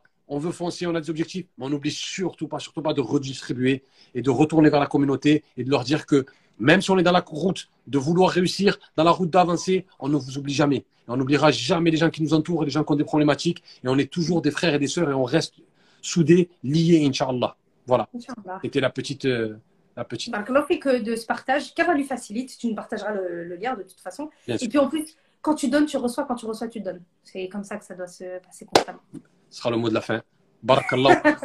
Merci énormément pour euh, nous avoir consacré ce temps, nous avoir honoré de ta présence et de nous avoir raconté tout ton parcours. Ça a été vraiment édifiant et ça a été un régal, vraiment un plaisir. Et je pense que tout le monde a passé un, un moment agréable. Ça a été une émission géniale. Et je Merci à toi, Atek. Vraiment, euh, merci. Merci infiniment. Merci d'être resté aussi longtemps parce que deux heures à parler, finalement, euh, Merci à c'est tout long. le monde. ouais. Merci beaucoup. Euh, merci pour ton, ton, ton projet et puis surtout voilà, euh, cette envie de mettre euh, en avant les gens de la communauté. Barakallahu fik. Avec Qu'Allah nous préserve tous. Amin. Comme euh, j'aime dire, il y a de la place pour tout le monde au sommet, donc hissons-nous tous ensemble et avançons euh, ensemble vers, vers, le, vers la demeure éternelle dans laquelle on se retrouvera tous et on se rencontrera tous, Inch'Allah. Amin. Et continue à nous inspirer. Salam alaikum. Barakallahu Merci à tous. Salam à tout le monde. Merci tout le monde. À Salam. la semaine prochaine Merci. pour l'épisode Merci. 20. Salam. À bientôt, Inch'Allah. Salam alaikum. Salam.